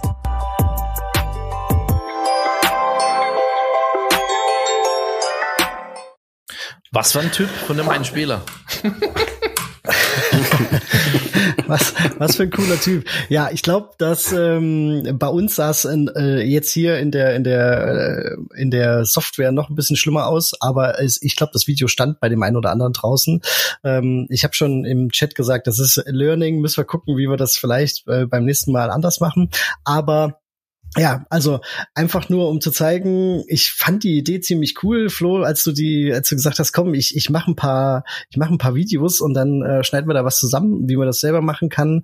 Äh, total cool. Ich habe mir jetzt den auch, ähm, hier ist die Kamera, äh, warm gemacht jetzt in der, in der Tasse und ähm, ja, ich muss sagen, äh, Tommy, du hast es gesagt, äh, es, es ist halt jetzt nicht unbedingt dann ein Bier in dem Sinne, aber ähm, wie Flo am Ende des Einspielers gesagt hat, ich finde es halt tausendmal besser als ein als den einen oder anderen Glühwein. Sagen wir es mal so. es gibt schon richtig gute Glühweine. Ja, ja, ja definitiv, bestimmt. Ja. ja. Ich habe das ja im Video auch mit relativ viel Kirschsaft gemacht, weil ich das so mag. Ähm, die Rezepte, die man in den Show Notes verlinken, da ist eigentlich das Bier zu Saftverhältnissen anderes. Aber das muss, kann ja jeder machen, wie er möchte. Äh, ich bin gar kein Glühwein-Fan und, ich, und das finde ich echt lecker. Ähm, vor allem in Silvester ähm, mache ich das eigentlich immer gerne.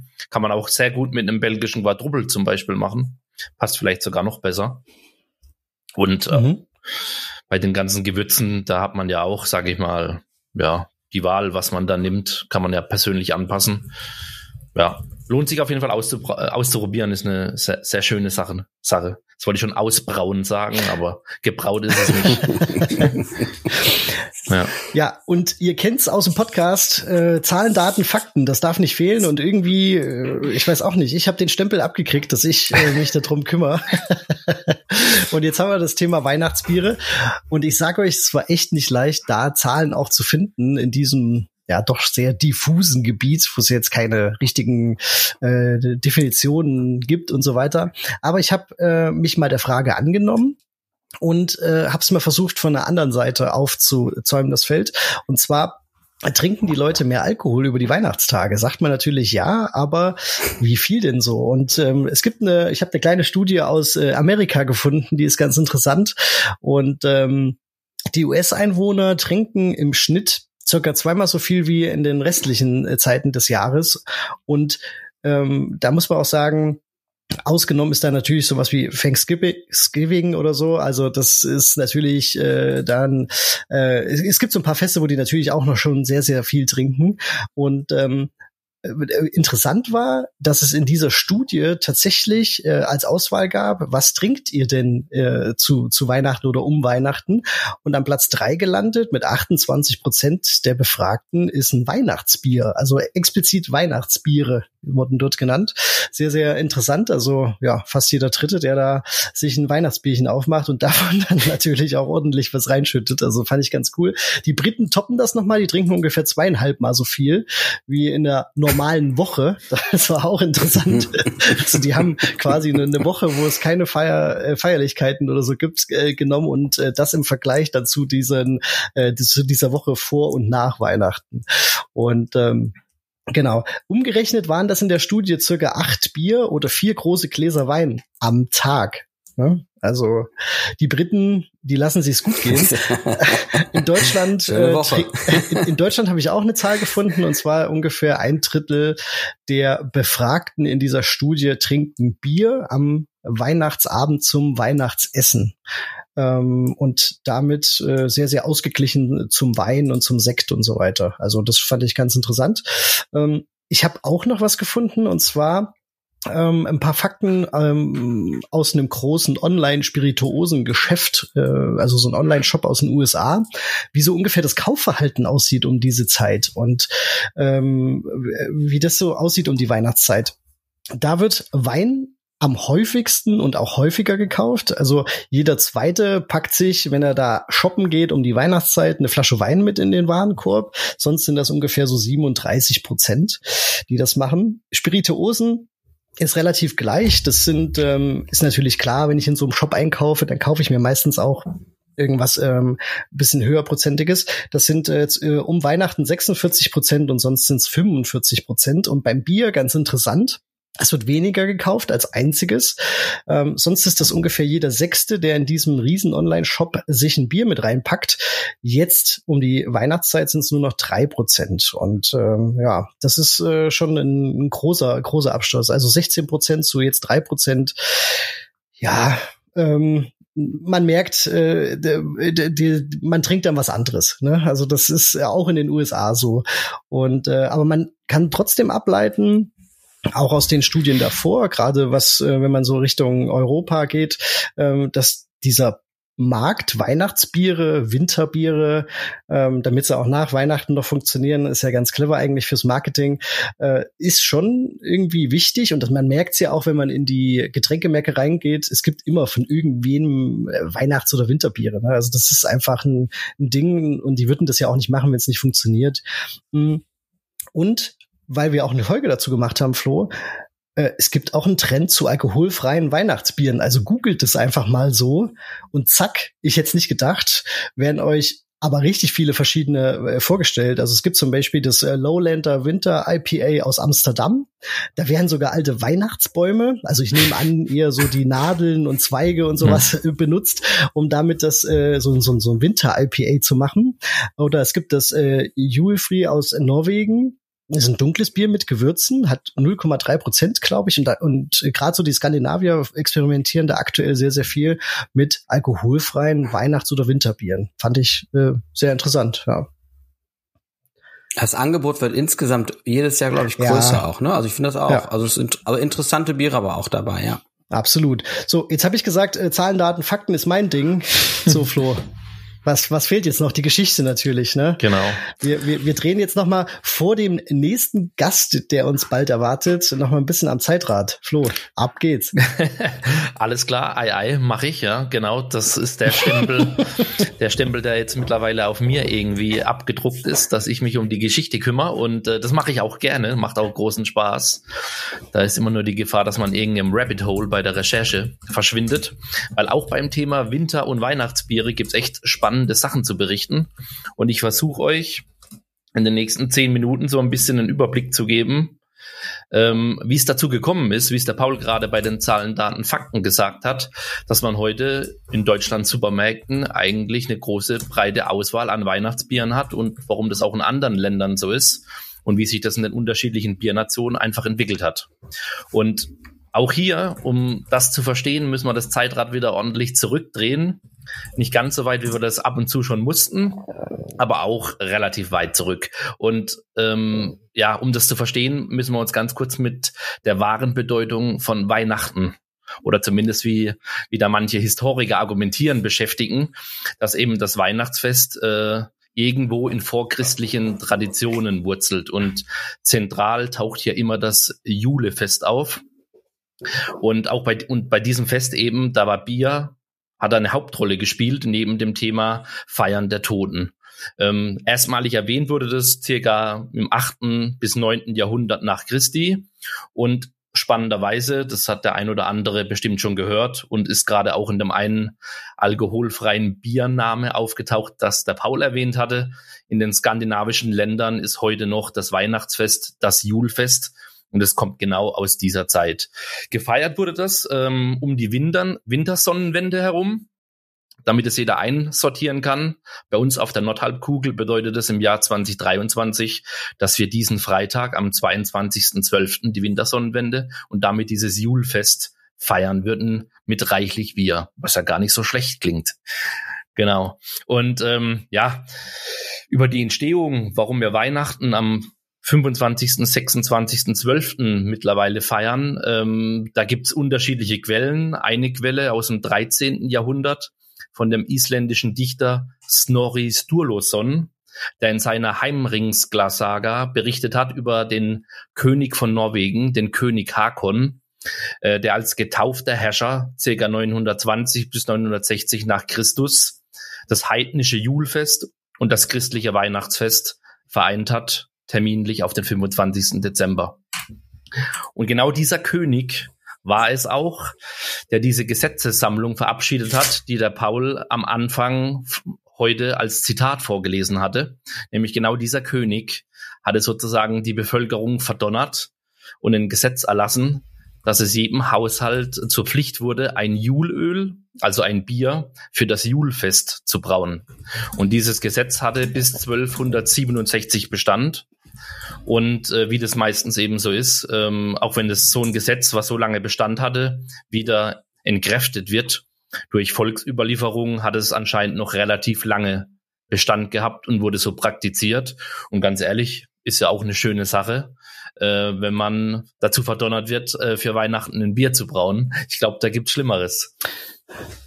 Äh, für mich wäre es sogar besser, ne? Dann würde ich auch mhm. dran denken, das zu machen. Ja, genau, genau. Äh, ja, mal sehen, ja. Ähm, können ja mal einen Brief schreiben, alle Hobbybrauer zusammen. Wie, wie stark ist die Hobbybrauergruppe? 16.000 mittlerweile bei Facebook. Äh, Wäre ja. wär eine spannende Geschichte. Aber ich glaube, da haben wir tatsächlich 2023 leider andere Sorgen. Ähm, aber wir behalten es mal im Hinterkopf. ähm, Jetzt machen wir ein bisschen einen Zeitsprung ins 13. Jahrhundert. Da hat es nämlich vermutlich das Julöl über die Wikinger auf die Insel geschafft und hat dort, ähm, da sind sich auch viele Historiker relativ sicher, eine britische Tradition begründet oder beeinflusst, die nennt sich Wassail. Und darunter ist ein alkoholisches Getränk zu verstehen, was im Mittelalter und auch bis in die Neuzeit traditionell an Weihnachten und Neus Neujahrsabend getrunken wurde. Und darunter zu verstehen, da gibt's traditionelle Rezepte, die man in der Literatur nachlesen kann. Das wäre jetzt eins aus dem 19. Jahrhundert. Da war es eine Mixtur aus Ale, Sherry, Gewürzen und gerösteten Äpfeln. Also wenn man jetzt noch im Hinterkopf hat, dass auch dieses Wassail warm serviert wurde, wie das Glühbier, ist es auch dem gar nicht so unterschiedlich. Das heißt, man kann auch hier wieder sagen, wie wir es im Podcast schon oft hatten, viele Sachen sind keine neuen Erfindungen, die gibt schon relativ lange. Und so würde ich es auch dem Glühbier zuschreiben, dass es das eben schon relativ lange gibt, ungefähr seit dem 13. Jahrhundert. Und man kann sich auch vorstellen, früher, wenn man am Winter wenn man sich mal vorstellt, London, 13. 13. Jahrhunderts, um die Weihnachtszeit rum, da ist halt relativ kalt. Und auch wenn man am Feuer steht, ähm, so richtig durchwärmen tut man nicht. Da braucht man einfach ein passendes, warmes Getränk, eben so ein Vassail, was einen dann auch von innen wärmt. Und das hat auch schon der berühmte britische Schriftsteller Charles Dickinson in einem Roman genau so geschrieben. Und wer weiß, um dann nochmal die Brücke zu schlagen zu dem, was ich vorhin gesagt habe. Vielleicht kommt auch da der Mythos her, den ich noch von meinem Opa kenne, dass warmes Bier gesund ist, weil es eben im Winter wärmt und vielleicht dann auch vielleicht der ein oder anderen Erkältung vorbeugt, weil man einfach den Körper gut durchwärmt. Springen wir ins 18. Jahrhundert. Wir bleiben aber in England. Und jetzt wird's relativ spannend für die Neuzeit. Ähm, bevor die IPAs aufgekommen sind in den 1820er Jahren, ähm, war das Aushängeschild der Bierstadt Burton die sogenannten Burton Pale Ales. Die wurden ja weltweit exportiert nach Russland, in die USA. Viele Brauer in den USA, vor allem in New England, haben das auch bis zur Prohibition dann auch vor Ort gebraut. Und darunter zu verstehen sind dunkle, süße, schwere Ales, die auch gut über zehn Prozent hatten, lange gereift wurden. Ähm, speziell die Brauerei Ballantines äh, angeblich über 20 Jahre. Das war dann auch eine Delikatesse zu Weihnachten, die da gereicht wurde. Und unter anderem ist ein Nachfahre dieses Bierstils, ich glaube, das kennen dann deutlich mehr Leute, ist der Barley Wine. Ähm, über Weihnachtsbiere reden wir da noch lange nicht über den Begriff. Das hat noch ein bisschen gedauert. Aber so um Mitte des 19. Jahrhunderts gibt's erste vereinzelte Bezeichnungen als Christmas Ale, sowohl in UK als auch in den USA. Das hat nur keine große Aufmerksamkeit also nicht wirklich eine große Aufmerksamkeit erreicht. Ähm, die großen Brauereien sind da noch nicht auf den Zug aufgesprungen. Das hat noch eine Weile gedauert. Aber zuerst mussten die Bird Nails leider immer mehr Verdrängung einstecken durch die aufkommenden Bitters in England und die ganze Lagerbierrevolution. Das hatte dazu geführt, dass die irgendwann nur noch im Winter gebraut wurden und hat dann auch 1970 dazu geführt, dass man Burton Ale auf Winterwarmer umgenannt hat. Ich denke, den Begriff hat der ein oder andere auch schon gehört. Den trifft man heute auch noch in der Craft Beer Szene immer mal wieder. Ähm, genau. Und das hat letztendlich 1975 in den USA dazu geführt, dass auf Basis dieser britischen Ales und letztendlich den Burton Ales äh, Anchor Steam ihr Anken Special Ale rausgebracht hat, was auch unter Anchor Christmas bekannt wurde und was ab den 1980er Jahren dann auch jedes Jahr ein bisschen anders unterschiedliche Weihnachtsgewürze bekommen hat. Also das war so das erste wirkliche richtige Christmas Bier, Christmas Ale in den USA ab 1975. In UK hat es noch ein bisschen länger gedauert. Da war es dann 1984 Green King, die ihr Christmas Ale rausgebracht haben. Und jetzt werden sich viele sagen, jetzt rede ich schon wieder ein paar Minuten. Wir reden über die Geschichte der Weihnachts- und Winterbiere. Und ich habe noch nicht wirklich Belgien erwähnt. Das kann ja irgendwie nicht sein. Ähm, und das ist auch sehr, sehr spannend und äh, verdeutlicht auch mal wieder die ganzen Bevölkerungsströme und wie die unterschiedlichen Bierkulturen über die Jahrhunderte miteinander kommuniziert haben und sich beeinflusst haben. Nämlich ähm, die ersten Cast-Biere, also holländisches, der holländische Name für Weihnachtsbiere oder Bier de Noël, französischer Name für Weihnachtsbiere, der ist in Belgien Ende des 19. Jahrhunderts das erste Mal aufgetaucht und es waren keine belgischen Biere, wie wir sie heute kennen, sondern das waren letztendlich Wee Heavies, also die schweren Scotch Ales. Und auch da kann man die Brücke schlagen, dass die Wee Heavies sehr eng verdrahtet sind mit den Burton Ales, beziehungsweise diese Burton Ales nachgeahmt haben. Und die wurden dann um die Jahrhundertwende, 19. auf 20. Jahrhundert in Belgien sehr stark vermarktet, auch mit belgischem Name. Also nicht Castbier, nicht Bier de Noël, sondern die wurden als Christmas Bier vermarktet. Die ersten belgischen Weihnachtsbiere kamen dann Anfang vom 20. Jahrhundert auf. Alle nach eben britischem Vor Vorbild. Also da haben die Belgier eben diese Scotch Ales nachgeahmt, nachgebraut.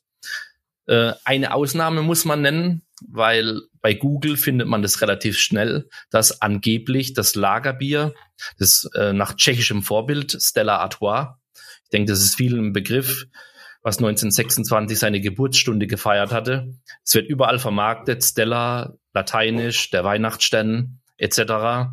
Das ist kein Weihnachtsbier. Wenn man sich da die Zahlen anguckt aus den Jahrgängen, wie das übers Jahr verkauft wurde, gibt es da keinerlei ähm, Korrelation. Also das ist wahrscheinlich Fake News. Das heißt, ähm, die Belgier haben eben in das, oder sind das Weihnachtsbusiness eingestiegen, indem sie eben die, äh, die britischen Biere nachgeahmt haben. Und da ist ganz spannend, ich denke, viele Hobbybrauer und auch andere Bierenthusiasten, die zuschauen, Biersommeliers und Co., kennen wahrscheinlich relativ gut die Brauerei Aschuf. Das ist die Brauerei mit diesen kleinen Zwergen auf den Motiven. Und den ihr Winterbier, wenn man sich da. Mit einer ähnlichen Mütze wie du. Genau. Und wenn man sich aber mit dem Winterbier den Zwerg anschaut, dann trägt er einen schottischen Kilt.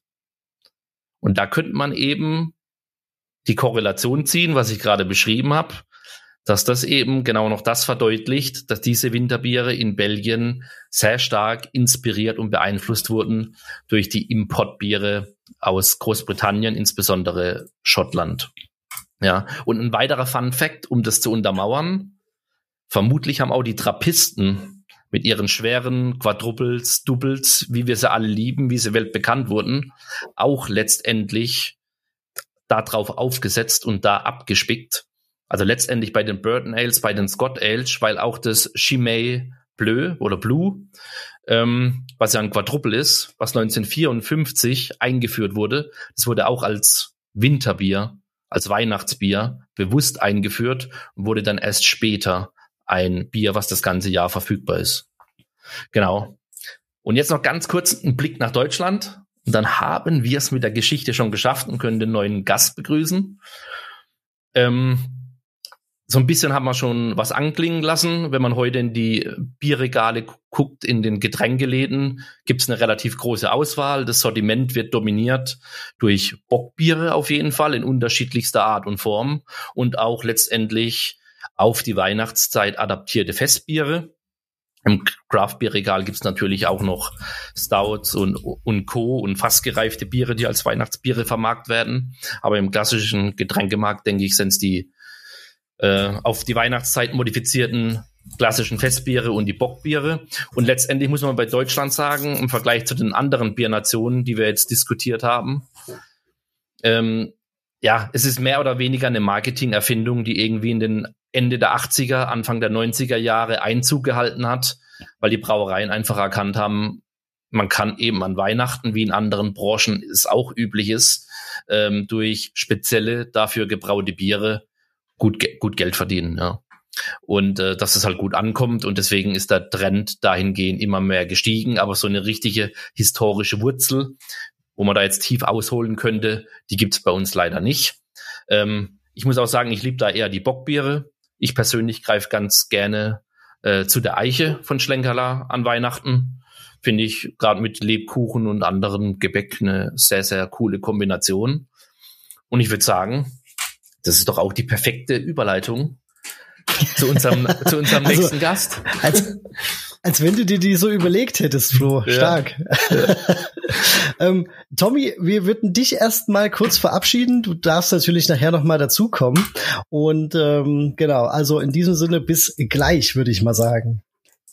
Alles klar, schon mal vielen Dank an dieser Stelle und tschüss ja. nach da draußen. Bis später, Tommy. Dankeschön. Der nächste Gast ist Gründer der Deutschen Bierakademie, Edelbrand Käse und Biersommelier, Fotograf, Bestsellerautor, Juror, Podcaster, ach, einfach ein Tausendsasser. Er ist ein Bamberger Urgestein mit großer Liebe zum Bier. Für ihn ist das Schöne am Bier die Bodenständigkeit des Gerstensaftes. Wir freuen uns auf Markus Raupach. Ja, ich habe gerade nur ein Problem, den Markus reinzulassen. Dann müssen wir. Vielleicht könnte der Markus noch mal eine Anfrage stellen. Müssen wir. Ähm, ah ja, jetzt ist der Markus da. Ja. Da ist er. Ha. Ein Wahnsinn. Traum. Sehr schön, wunderbar. Das war jetzt äh, lustig. Irgendwie wollte er mich nicht reinlassen sowas. Naja. Ja, und ich, genau, ich, ich durfte dich nicht reinlassen. Das war ganz komisch, ja. Wahrscheinlich, weil ihr so gelobhudelt habt. Das muss ja auch nicht sein. Hast du das gehört? Ja, sehr schön. Ja, ja, ich hab's gehört. Also, ja. danke. Das, das Bin schon ganz herzlich gerührt. willkommen, Markus. Ja. ja. Herzlich Halli, willkommen. Und das waren ja nicht wir, es war ja der Weihnachtsmann. Ah, stimmt. Okay. Richtig. Schön. Na dann freue ich mich erst recht. Perfekt. Ja. ja, sehr schön, dass du da bist. Man hört dich ausgezeichnet. Die, das Audio ist super. Ähm, und als kurzen Einstieg, auch wenn der Weihnachtsmann schon ein paar Details verraten hat. Äh, stell dich doch kurz nochmal bitte vor, dass alle wissen, mit wem wir es zu tun haben. Jo, also gut, ich bin, bin Markus Raubach aus Bamberg, wurde ja gerade schon so ein bisschen ähm, vorgestellt. Am wichtigsten ist, glaube ich, wenn man in diese Stadt reingeboren wird, dann kommt man einfach um das Bier gar nicht rum. Also ich bin auch relativ nah der Melzerei Weiermann aufgewachsen. Das heißt, man hat diesen Malzduft eigentlich jeden Tag in der Nase gehabt. Wir wussten auch immer, wenn es nach Malz riecht, wird schönes Wetter. Also verbindet man das auch gleich mit was Positivem. Und ähm, später, als ich dann älter wurde, war ich halt der perfekte Bierholer für meinen Vater auf dem Biergarten. Bedeutet natürlich auch, dass auf dem Weg zwischen Ausschank und Tisch ein Teil dieses Bieres verschwindet, warum auch immer.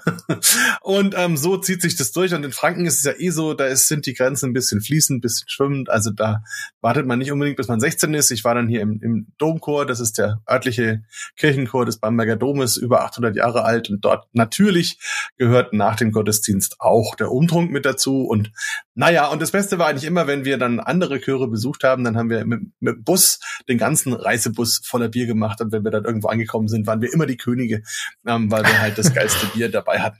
Ja, okay, also ich rede schon wieder viel zu viel. Also soweit dazu und ansonsten, ja, ich habe viele Bücher geschrieben rund ums Thema Bier, bin bei vielen Bierwettbewerben auf der Welt unterwegs, kenne viele Leute international ähm, rund um das Thema Bier und habe die Deutsche Bierakademie wo ich dann versuche, auch möglichst viel von diesem Wissen weiterzugeben, so dass es Leute eben weiter tragen und nutzen und weiterentwickeln und weiter treiben können. Und das freut mich immer sehr und macht jede Menge Spaß. Sehr cool, danke für deine Vorstellung. Ähm, bevor wir zu dem ganzen Verkostungsteil kommen, Markus, ähm, weil bei uns in der Regel hauptsächlich Hobbybrauer zuschauen. Du hast bisschen, du hast angeschnitten Deutsche Bierakademie und äh, auf eine Sache möchte ich hinweisen, weil wie gesagt, das ist vielleicht für den einen oder anderen interessant. Ähm, du bietest ja auch Biersommelier-Ausbildung an. Ich habe die auch bei dir gemacht vor ein paar Jahren. Ähm, vielleicht kannst du da noch sagen, wann, wann, wann gehen da die letzten, äh, die nächsten los und welche Formate gibt's da? Vielleicht jo, kann ich gerne machen. Ich weiß auch gar nicht, wer, ja. Ja, nee, kann ich gerne machen. Ich weiß auch gar nicht, wer da am Ende des Tages mehr von wem gelernt hat. Also du bist ja mittlerweile auch Teil unseres Teams und das ist auch großartig. Ähm, und ja, also man kann bei uns Biersommelier machen. Das Gute ist, ähm, es gibt zwei Versionen. Einmal die Live-Online-Version. Das heißt, da treffen wir uns 16 Wochen lang immer wieder Mittwochabends für drei Stunden, gehen verschiedenste Themen durch vom von der Biergeschichte über die Rohstoffe, über das Brauen natürlich auch sehr spaßig. Da ist dann jeder zu Hause in seinem Kochtopf und man versucht irgendwie gemeinsam ein Bier zu brauen. Ähm, super witzig bis hin eben zu Food Pairing, aber auch äh, Themen, die bei anderen Ausbildungen gar nicht stattfinden. Alkoholfreie Biere, ähm, Sucht, Nachhaltigkeit, die ganzen modernen Themen eben bis hin zum Food Pairing. Und das findet da alles statt. Und am Ende gibt es ein Abschlusswochenende in Bamberg, inklusive Bier-Judge-Kurs, wo wir dann eben auch dieses ganze Thema Sensorik aus einer objektiven statt subjektiven Sicht ähm, mal angehen und die Leute ein bisschen dazu bringen, sich da auf einen, auf einen eigenen Pegel irgendwie zu bringen. Und die andere Möglichkeit ist das Ganze dann als Videoversion. Das heißt, das kann man dann machen, wann immer man möchte und hat 15 äh, Module die sind wesentlich umfangreicher von der Tiefe und von der Länge her als jetzt der Live-Kurs. Dafür hat man da halt nicht die Möglichkeit, direkt ähm, in Interaktion zu treten. Aber es ist auch eine sehr schöne Geschichte, die auch wachsenden Zuspruch hat. Und man kann auch jedes Modul einzeln machen. Das heißt, man kann auch selektiv sagen, mich interessiert mal nur die belgische Bierwelt oder nur das Food Pairing. Und dann kaufe ich mir halt mal das und schaue, wie mir das gefällt. Und, und es gibt auch einmal im Monat für alle, die da mit dabei sind, ein Live-Treffen. Also so ganz ohne Persönlichkeit kommt man da auch nicht rum. Genau. Ja, sehr cool. Also ich Klingt weiß gut. auf jeden Fall von mindestens einem angehenden Biersommelier, der hier gerade zuguckt. Markus, den hast du überzeugt in den hm. letzten Wochen. Cool. der, der, der, ist auf jeden Fall mit dabei. Und ich habe ja auch schon vom Martin Becker auf jeden Fall ein ganz großes Lob, ganz großes Danke. Das hat ihn auf jeden Fall mega vorangebracht. Dankeschön, da freue ich mich. Ja. Wir haben auch noch zwei Plätze für den nächsten Kurs, der geht aber schon im Januar, Mitte Januar los. Also wenn sich noch jemand kurzfristig entscheidet, einfach mal eine Mail schreiben. Wir sind auch immer zu Gesprächen über alles bereit. Ja, perfekt. Verlinken wir euch natürlich auch in den Show Notes, wo ihr euch darüber informieren mhm. könnt auf der Homepage von der Bier Akademie. Ähm, da steht da alles, äh, wie sich die Module zusammensetzen. Da könnt ihr euch nochmal in Ruhe durchlesen, was der Markus gerade erwähnt hat.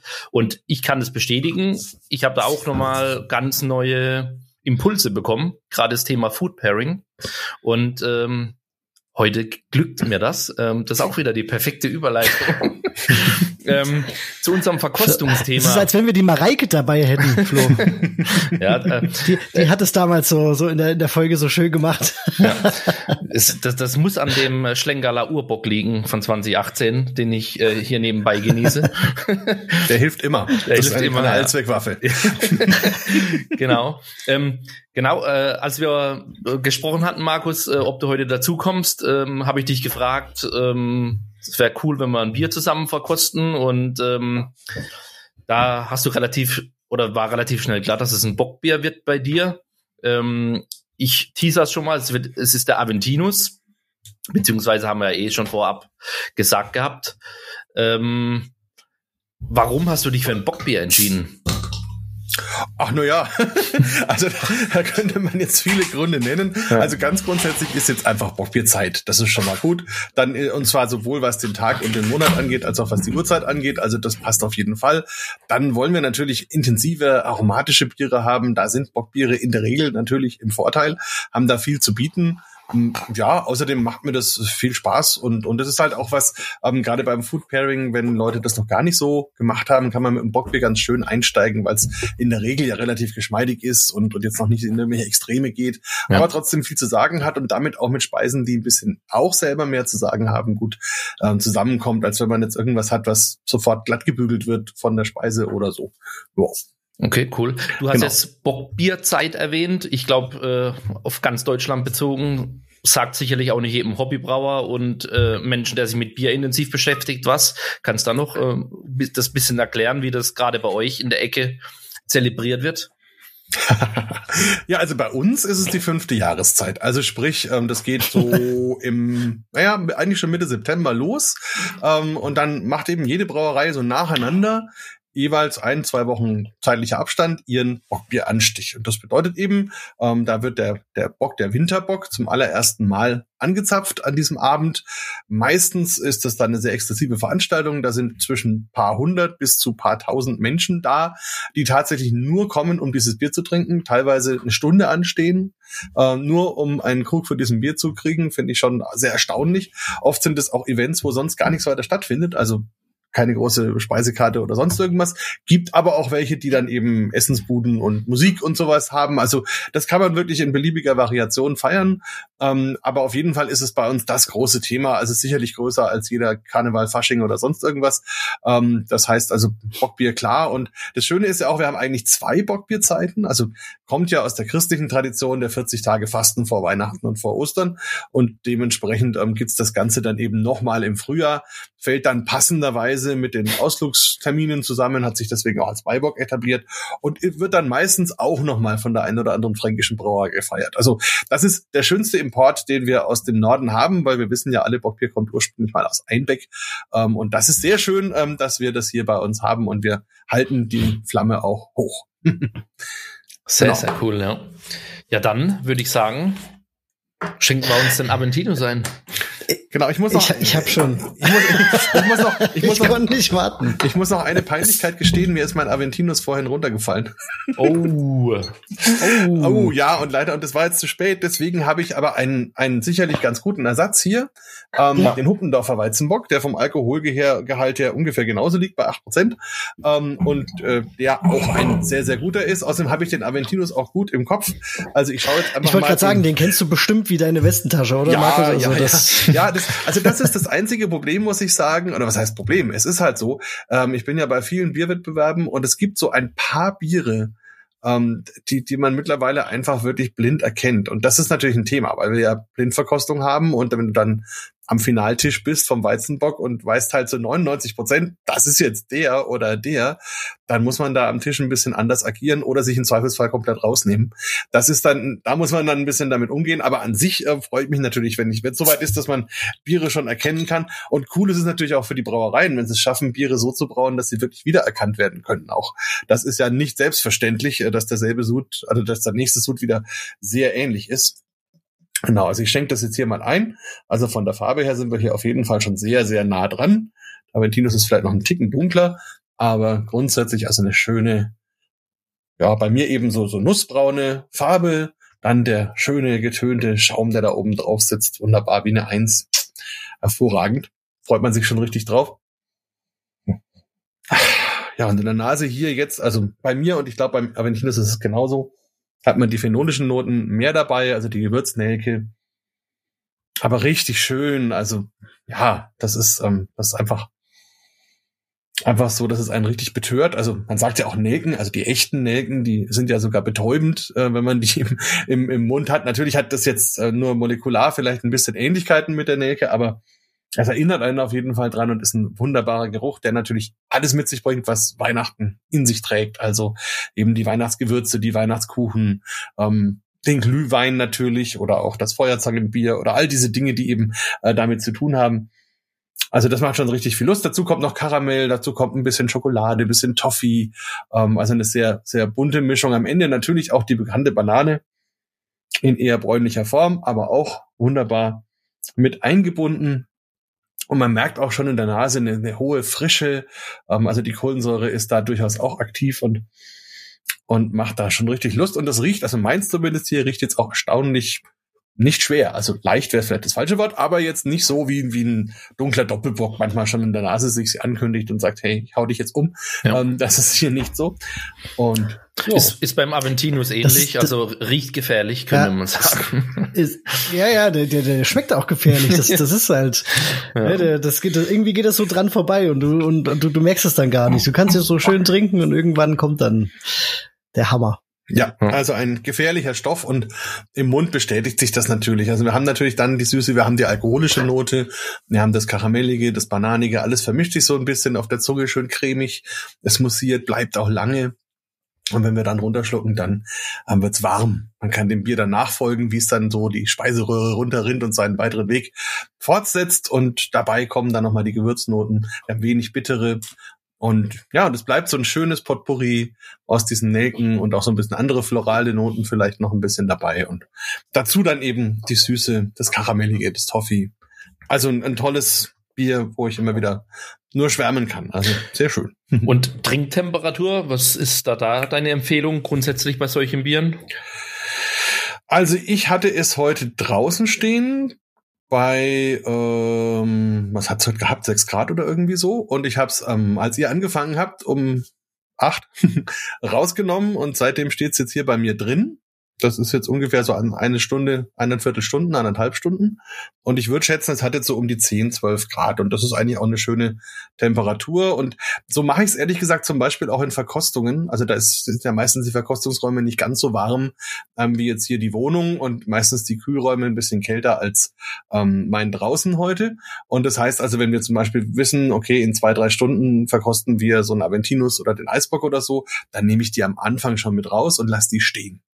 Und dann erwärmen die sich, während wir die ganzen anderen Biere trinken und so weiter und sind dann eigentlich genau auf der richtigen Trinktemperatur, wenn man sie dann letzten Endes verkostet. Und wer sich da mal einen Spaß machen kann, also bei dem Weizenbock würde ich es nicht machen, aber super funktioniert zum Beispiel bei dem dunklen Doppelbock oder bei sowas wie dem Eco 28 oder so. Das kann man dann auch schon aufmachen. Mal und dekantieren mhm. sozusagen. Und dann atmet das auch die zwei, drei Stunden und ist natürlich für Teilnehmer dann auch, die fragen sich, warum macht er jetzt Bier auf? dann stehen da offene Flaschen rum. und dann, dann hat man wieder was, wo man auch ein bisschen drüber sprechen kann. Und das ist wirklich toll, äh, weil die Biere dann natürlich aromatisch sich auch schön entwickeln in den zwei, drei Stunden. Ja.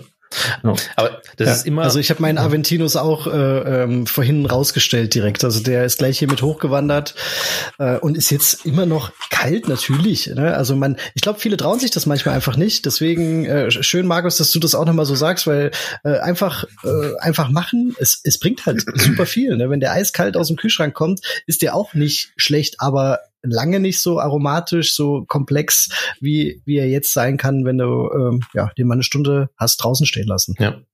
Ja, am Ende ist es ja wirklich ein Unterschied wie Tag und Nacht, wenn du jetzt den Aventinus kalt, frisch geöffnet versus er hat die richtige Temperatur und hat vielleicht schon Zeit gehabt, um ein bisschen zu atmen. Das sind zwei unterschiedliche Biere. Kann man auch jedem empfehlen, es einfach mal auszuprobieren.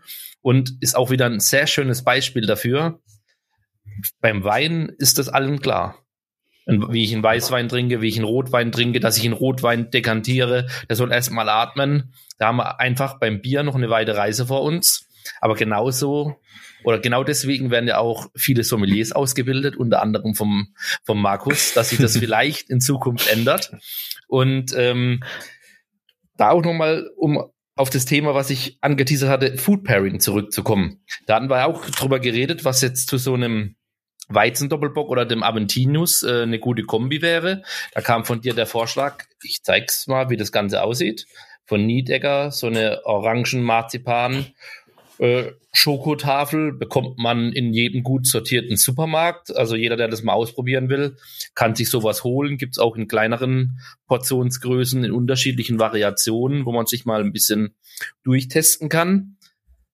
Meine Frage ist, warum passt das zu diesem Bier aus deiner Sicht? Und als Laie oder als, als Hobbybrauer, wie kann man sich an so ein Thema herantasten? Ist es einfach nur Learning by Doing oder gibt es da auch wirklich Sachen, die man lesen sollte, Sachen, die man machen sollte? Ja. ja, also ich könnte es mir jetzt leicht machen und könnte sagen, kauft einfach unser Foodbearing-Modul. Aber das wäre natürlich jetzt ein bisschen billig. ähm, nein, also der, im, im Grunde ist es so. Ich meine, also der Mensch macht Foodpairing, seit es ihn gibt ehrlich gesagt, logischerweise. Ne? Also seit wir essen und trinken, haben wir Erfahrungen, was passt gut zusammen. Foodbearing ist ja auch schon eine Speise zu würzen oder eben zwei Speisen zu kombinieren oder all das. Ähm, das gibt's ja alles schon. Aber ähm, es gibt einen ganz großen Unterschied. Bis vor kurzem gab's das einfach als Erfahrungswert. Und auch bei mir damals, als ich meine eigene Biersommelier-Ausbildung noch gemacht habe, war das so, dass man halt gesagt hat, okay, wir haben die und die Erfahrungswerte, das passt gut zusammen und sowas kann man dann auch wieder anbieten. Ähm, und was mir dann vor ein paar Jahren begegnet ist, ist der Professor Wilgis, ähm, der beim Max-Planck-Institut ist, beziehungsweise an der Uni Mainz. Und dort ähm, forscht in ganz vielen Bereichen und einer seiner, seiner Steckenpferde ist eben dieses, dieser Bereich Aromen ähm, und eben auch mhm. Beer Pairing, Food Pairing. Da hat er auch meiner Meinung nach das Standardwerk dazu veröffentlicht, das Beer Pairing heißt, leider fast überall vergriffen ist. Also wenn ihr uns jetzt hört, schaut einfach, wo ihr antiquarisch noch welche bekommt. Ähm, es wird, soweit ich weiß, zumindest aktuell auch keine Neuauflage geben. Und es ist wirklich ein, ein, ein großartiges Buch, wo man sich viel rausziehen kann. Der einzige Nachteil ist, es dauert und man muss das alles erstmal ein bisschen verstehen und man versteht es auch nicht beim ersten Mal. das ist auch ganz normal. Also deswegen da auch nicht mhm. verzweifeln, wenn man sich beim ersten Mal nur fragt, warum und wieso. Aber also der, der banale Hintergrund ist eigentlich, man teilt das Ganze in zwei Schritte. Der erste Schritt ist, die ganz normalen Grundgeschmäcker, die ich im Mund habe. Also süß, sauer, salzig, bitter, umami. Das sind die klassischen Geschmacksarten. Und von denen gehe ich jetzt erstmal aus. Den Rest blende ich jetzt mal aus. Und das kann ich, also kann ich machen, entweder wenn ich gut genug bin und den Rest ausblenden kann, ansonsten halte ich mir einfach die Nase zu, während ich etwas trinke oder etwas esse. Und dann analysiere ich das und sage, okay, wie intensiv bitter, wie intensiv salzig, wie intensiv süß, wie intensiv sauer, wie intensiv umami ist das und kann es zum Beispiel visualisieren in einem Spinnennetzdiagramm, wenn ich möchte. Das ist am einfachsten, um dann zu sehen, was zusammenpasst. Und wenn ich jetzt dieses, dieses Bier hier nehme, diesen Aventinus, und ich habe den im Mund, dann merke ich, okay, also was habe ich? Ich habe auf jeden Fall eine deutliche Süße. Das ist wahrscheinlich der stärkste Ausschlag in diesem Spinnennetz. Ich habe ein bisschen Umami. Ich habe ein bisschen Säure. Ich habe ein kleines bisschen bittere vielleicht. Was ich nicht habe, ist salzig. Also so in etwa würde mein Spinnennetz ausschauen. Und jetzt sage ich, okay, wenn ich dazu jetzt etwas suche, was bei den meisten Menschen als passend empfunden wird, dann sollte es da möglichst ähnlich sein. Das heißt, ich brauche also eine Speise, die das auch hat. Nur haben wir uns entschieden für eine Schokolade, und, und ich hatte diese Idee mit dem orangen Marzipan. So, warum? Also wir haben das Marzipan, ähm, was natürlich sehr süß ist, also bringt schon mal sehr viel von dieser Süße mit. Ähm, ich brauche es dann später noch für die Cremigkeit, fürs Mundgefühl, das ist aber dann noch eine andere Geschichte. Ähm, und dann habe ich noch die Schokolade. Ich könnte jetzt Vollmilchschokolade nehmen, die außen drum ist. Die bringt wieder sehr viel Süße mit, wenig bittere, bisschen Umami. Ich könnte aber, weil das Marzipan auch schon selber sehr süß ist, eher eine dunklere Schokolade nehmen, die da außen rum ist. Die bringt zwar ein bisschen mehr bittere, aber eben nicht noch mehr Süße, das wird sonst vielleicht ein bisschen viel, ähm, und ein bisschen mehr von diesem Umami-Charakter. Und wenn ich das Ganze dann übereinander lege, dann merke ich, okay, das ist schon mal ziemlich deckungsgleich. Also ist die Wahrscheinlichkeit relativ groß, dass Menschen diese Kombination als angenehm empfinden, weil sie in diesem Koordinatensystem zusammenpassen. Der nächste Schritt ist dann, dann kommt der Rest, also die ganzen Aromen, die ich riechen kann. Das ist natürlich ein, ein großer Faktor, wo ich also im Grunde über eine Billion verschiedene Gerüche unterscheiden kann. Effektiv ist es aber so, dass nur ungefähr 400 Aromen geschmackswirksam sind, also wirksam für, für diesen Vorgang dessen, äh, was wir dann eben als Essen und Trinken bezeichnen. Das heißt, es ist gar nicht so viel. Das kann man eigentlich ganz gut auf die Reihe bekommen, weil die sind ja auch nicht alle gleichzeitig aktiv. Und die kann man auch noch in ein paar Klassen einteilen, so sieben, acht Klassen, ähm, wo man sagt zum Beispiel eher so Zitrusaromen, eher rauchige Aromen, zum Beispiel eher nussige Aromen, solche Dinge.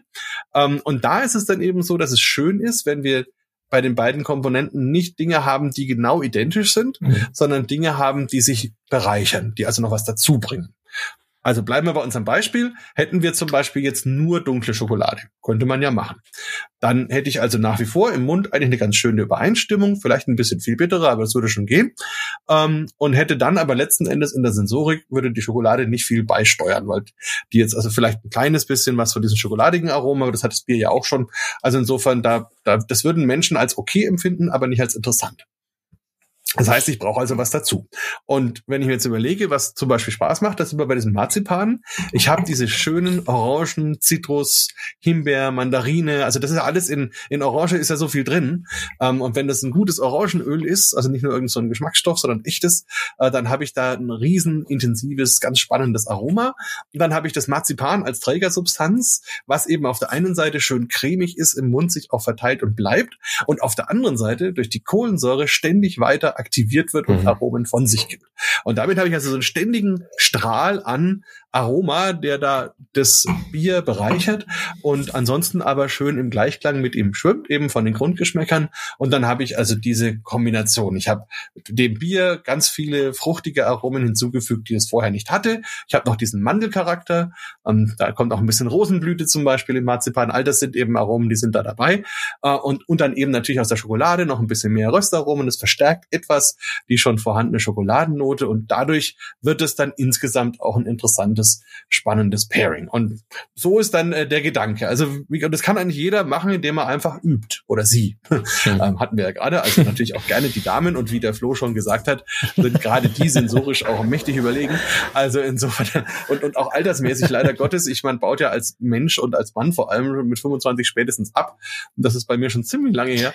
Also insofern gibt es da viele Leute auf der Welt, die da deutlich besser sind als ich. Aber das ist ja auch das Spannende, weil man ja in einem, in einem Team, in einem Kollektiv sich dann auch gegenseitig bereichern kann. Und das ist ja wirklich großes Kino. Äh, aber wir sollten es vielleicht auch tun, oder? Ja, würde ich auch sagen. Genau, also ich habe jetzt hier, muss ich sagen, ein kleines bisschen auch geschummelt, weil ich bei unserem lokalen ähm, Chocolatier gewesen bin sowieso. Und dann habe ich mir gedacht, dann nehme ich mir dort das Marzipan mit. Und der hat eine Praline, die nennt sich Neroli. Und das ist ähm, iranisches Orangenöl, das ist das beste Orangenöl, was es gibt, in einem richtig schönen Konditor-Marzipan mit der ähm, dunklen Schokolade außenrum. Ähm, ist ein bisschen getrickst, weil das natürlich aromatisch nochmal schöner ist, aber das ist auch der Spaß, den ich immer sage, das lasse ich jetzt nochmal los, ähm, weil äh, da ärgere ich mich immer ein bisschen. Es gibt so viele Sommeliers, die machen dann ganz tolle, hochwertige, spannende Biere und servieren dann ein Bounty, ein Rider und ein Twix oder so. Ähm, und das ist eigentlich schade, weil wenn ich bei den Bieren auf einem hohen Qualitätslevel bin, dann sollte ich bei den Speisen, die ich damit verknüpfe, auch auf dem hohen Qualitätslevel sein. Macht einfach Sinn. Ja. Ähm, dann passen die beiden auf jeden Fall besser zusammen und wir haben mehr zu erzählen. Aber jetzt muss ich essen, dann kann ich auch nichts mehr sagen. Das ist vielleicht ganz gut. Also jetzt gebe ich das mal in den Mund. Und auch wichtig vielleicht, lasst es im Mund schmelzen. Also die, die Technik des Food Pairing ist natürlich auch noch wichtig. Also habt die Speise im Mund, lasst sie dort schmelzen, lasst sie sich ausbreiten. Also natürlich darf man auch eine Schokolade auch mal beißen, aber nicht runterschlucken. Ganz hart für Männer, aber das muss so sein. Und dann wirklich im Mund schmelzen lassen. Und wenn der ganze Mund voll ist von diesem Schokoladen-Marzipan-Orangen-Aroma, dann gebt ihr den Schluck Bier dazu. Mischt es im Mund und verfolgt das Ganze. Lasst es auch ein bisschen, schluckt es dann runter, fühlt so ein bisschen nach, was da noch so passiert. Und dann vielleicht gleich noch einen Schluck Bier hinterher und dann nochmal erleben, was kommt dann nochmal, was kommt da wieder, ähm, wie erinnert sich der Mund sozusagen an das, was gerade drin war. Ähm, ja, und dann ist meistens erstmal Schweigen, weil man genießt. Und das mache ich jetzt.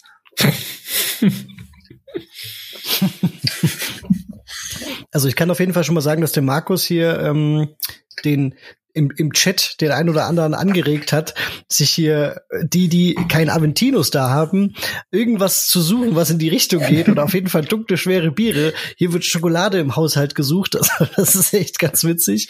Und der Frank Christian guckt übrigens zu. Der hat einen, ich muss jetzt noch mal ganz kurz nachgucken, einen Aventinus aus 2016 im Keller gefunden. Den hat er sich gerade aufgemacht. Äh, äh, deutliche Sherry-Noten schreibt er. Ähm, also Alterung, Oxidation ist da, aber absolut noch lecker. Und ähm, ja, Also für, genau. den hätte ich, Also für den hätte ich auch noch eine Empfehlung an der Stelle. Was Mhm. man nämlich auch machen kann, also unser, unser Schokoladier hat auch die Nobel-Version eines Moncherie, also das könnte man natürlich auch nehmen, aber ähm, unser Schokoladier nennt das Kirschherz. Da ist dann innen drin eben eine Kirsche in Kirsch, in, in ja, Kirschlikör auch und drumrum eben dann wieder dunkle Schokolade. Also schaut so aus. Ich habe zufällig auch eins da. Ähm, und, und das ist dann mal etwas, was dann, wenn man so ein gereifteres Bier hat, ähm, diese Sherry-Noten nochmal schön aufnimmt, übernimmt, erweitert ähm, und, und den Alkohol auch betont, das muss man dazu sagen, aber das hilft dann dem, was diese älteren Biere manchmal ein bisschen verlieren, nochmal ungemein und dann kriegen die Leute auch da nochmal so einen richtigen Flash. Also auch das kann sehr, sehr spannend sein, mit Pralinen zu arbeiten, die selber Alkohol enthalten. Aber da muss man dann eben gucken, wo es passt und wo nicht. Ja. Aber, Also aber, aber ich muss sagen, ich habe Ja. ähm, leider, ach so, ähm, ne, also nur ganz kurz als Einschub, ich habe die Schokolade nicht bekommen, habe aber eine andere ähnliche mitgenommen. Mir fehlt die äh, Trägerrakete Marzipan, aber ich habe quasi 100 Prozent ähm, ähm, dunkle Schokolade mit Orange gefunden und habe das jetzt auch gerade hier so nebenbei so ein bisschen probiert und muss sagen, ihr könnt ja auch gleich nochmal eure Eindrücke wiedergeben, aber hm, es funktioniert halt wunderbar, was du gesagt hast, Markus, diese bittere, die ist hier natürlich ein bisschen natürlich krass mit dem 100 Prozent, aber es ist äh, wunderbar, wie die, wie die bittere so ein bisschen die Süße ausgleicht. Und ich habe ähm, einen absoluten Push von dieser Orange. Also ich habe das im Mund richtig gemerkt. Die, die, die, ich habe vorher ein Stück so gegessen, das war relativ zurückhaltend und jetzt mit dem Aventinus dazu hattest du so richtig, das hat sich richtig ausgebreitet. Also ganz, ganz toll. Ja, da, da offenbart sich halt, dass leider Alkohol und Fett Geschmacksträger sind. und wenn ich halt jede Menge Alkohol dazu bringe und Kohlensäure noch dazu, dann intensiviert sich das halt ungemein. Und das ist, mhm. mhm. ja, sehr schön. Was ich immer ganz spannend finde bei Food Pairings, auch jetzt bei diesem, wenn man das mit Steigenbier macht, wenn ich das mit dem Marzipan paare, merkt man diese Symbiose, wie sich die, wie du schön beschrieben hast, die unterschiedlichen Sachen ergänzen, das Mundgefühl cremiger wird, wie die, wie die Restsüße so ein bisschen die bittere und auch die phenolischen Noten kontert. Ähm, aber auch den, aber auch die alkoholische Note, wir hatten es ganz am Anfang gesagt, der riecht gefährlich, der schmeckt gefährlich. Während des Food Pairings merke ich von dem Alkohol gar nichts. Und dadurch, dass ich dann wieder einen Schluck nehme, wenn ich nichts mehr von der Schokolade drin habe, dann schlägt voll der Alkohol durch, finde ich. Was ich vor dem Food Pairing gar nicht wahrgenommen habe. Also man hat da wirklich mit einem Bier und einem Food Pairing, da möchte ich drauf raus, äh, je nachdem, wie man das hintereinander genießt, da auch echt unterschiedlichste Eindrücke. Äh, und das ändert sich dann auch, weil sich dein Geschmack drauf anpasst. Genau, also und jeder Mensch ist ja auch ein bisschen anders, wo er insgesamt herkommt. Auch ungefähr zu 20 Prozent aller Menschen nehmen bittere deutlich intensiver wahr als die anderen 80 Prozent. Also auch das kann dann einfach sein, dass bei manchen Kombinationen jemand ganz intensiv bittere äh, spürt, die anderen gar nicht. Also ist einfach so. Also wir sind halt einfach alles Menschen am Ende des Tages und das muss man auch ein bisschen sehen. Da hat auch eine Tagesform natürlich.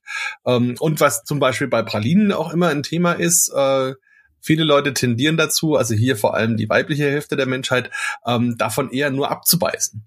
Und das ist dann immer schwierig, weil so eine Praline ist halt ein Gesamtkunstwerk, das man eigentlich auch als Ganzes genießen sollte, weil die Gefahr halt immer besteht. Also zum Beispiel bei dem Kirschherz, was ich gerade beschrieben habe, das ist halt in ein Hohlraum und irgendwo ist die Kirsche und irgendwo ist keine. Und wenn ich davon abbeiße, habe ich entweder ein Stück mit Kirsche und ein Stück ohne Kirsche. Und das ist natürlich völlig anders, als wenn ich das Gesamte habe, wo die Kirsche halt einen gewissen Prozentsatz ausmacht ähm, und sich damit auch sensorisch dazu beiträgt beiträgt. Also deswegen ähm, sage ich da auch in den Tastings immer, ähm, da müssen sich beide Geschlechter ein bisschen von den Gewohnheiten verabschieden. Die Damen müssen lernen, die ganze Praline auf einmal zu nehmen und die Männer müssen lernen, das Ding dann nicht sofort runterzuschlucken, sondern es eben erstmal zu genießen, im Mund zu behalten und entfalten zu lassen und mit dem Bier zu genießen und erst dann ähm, eben das Ganze zu schlucken. Und so hat dann jeder sein, sein Bündel zu tragen. ja. Sehr, sehr schön. Ähm, mein mein Timekeeper-Radar schlägt leider langsam an. Äh, wir, wir müssen leider voranschreiten. Das ist Alarm, oder? aber, aber bevor wir dich entlassen, Markus, äh, möchte ich noch auf ein Thema hinweisen, was ich ohne dich nicht kennen würde. Ich habe auch das passende T-Shirt dazu an. Das sieht Oho, man das schön. Sehr schön. Ja, ähm, weil ich am letzten Wochenende eben auf einem Weihnachtsbierfestival war in Belgien. Ähm, und äh, ich sag mal, ultra, ultra spannend überhaupt mal zu hören, dass es tatsächlich ähm, ein Bierfest gibt, was sich nur dem den Weihnachts- und Winterbieren verschrieben hat. Ähm, das ist äh, in, in Westflandern an der holländischen Grenze, äh, in einer relativ kleinen Stadt. Äh, Essen heißt die, also geschrieben wie das Deutsche. Ähm, gibt seit, weiß die 27. Auflage mit 250 Bieren. Du warst da ja schon ein paar Mal. Ähm, wie, wie, wie sind da deine Eindrücke? Wie unterscheidet sich das zu anderen Bierfestivals, die du kennst? Ich meine, du kennst viel mehr als ich, aber hm. für mich war das irgendwie so anders wie alles andere, was ich kenne. Ja. Äh, ja, also auch da könnte man lang drüber reden. Ich versuche mal den Timekeeper nicht komplett umzubringen.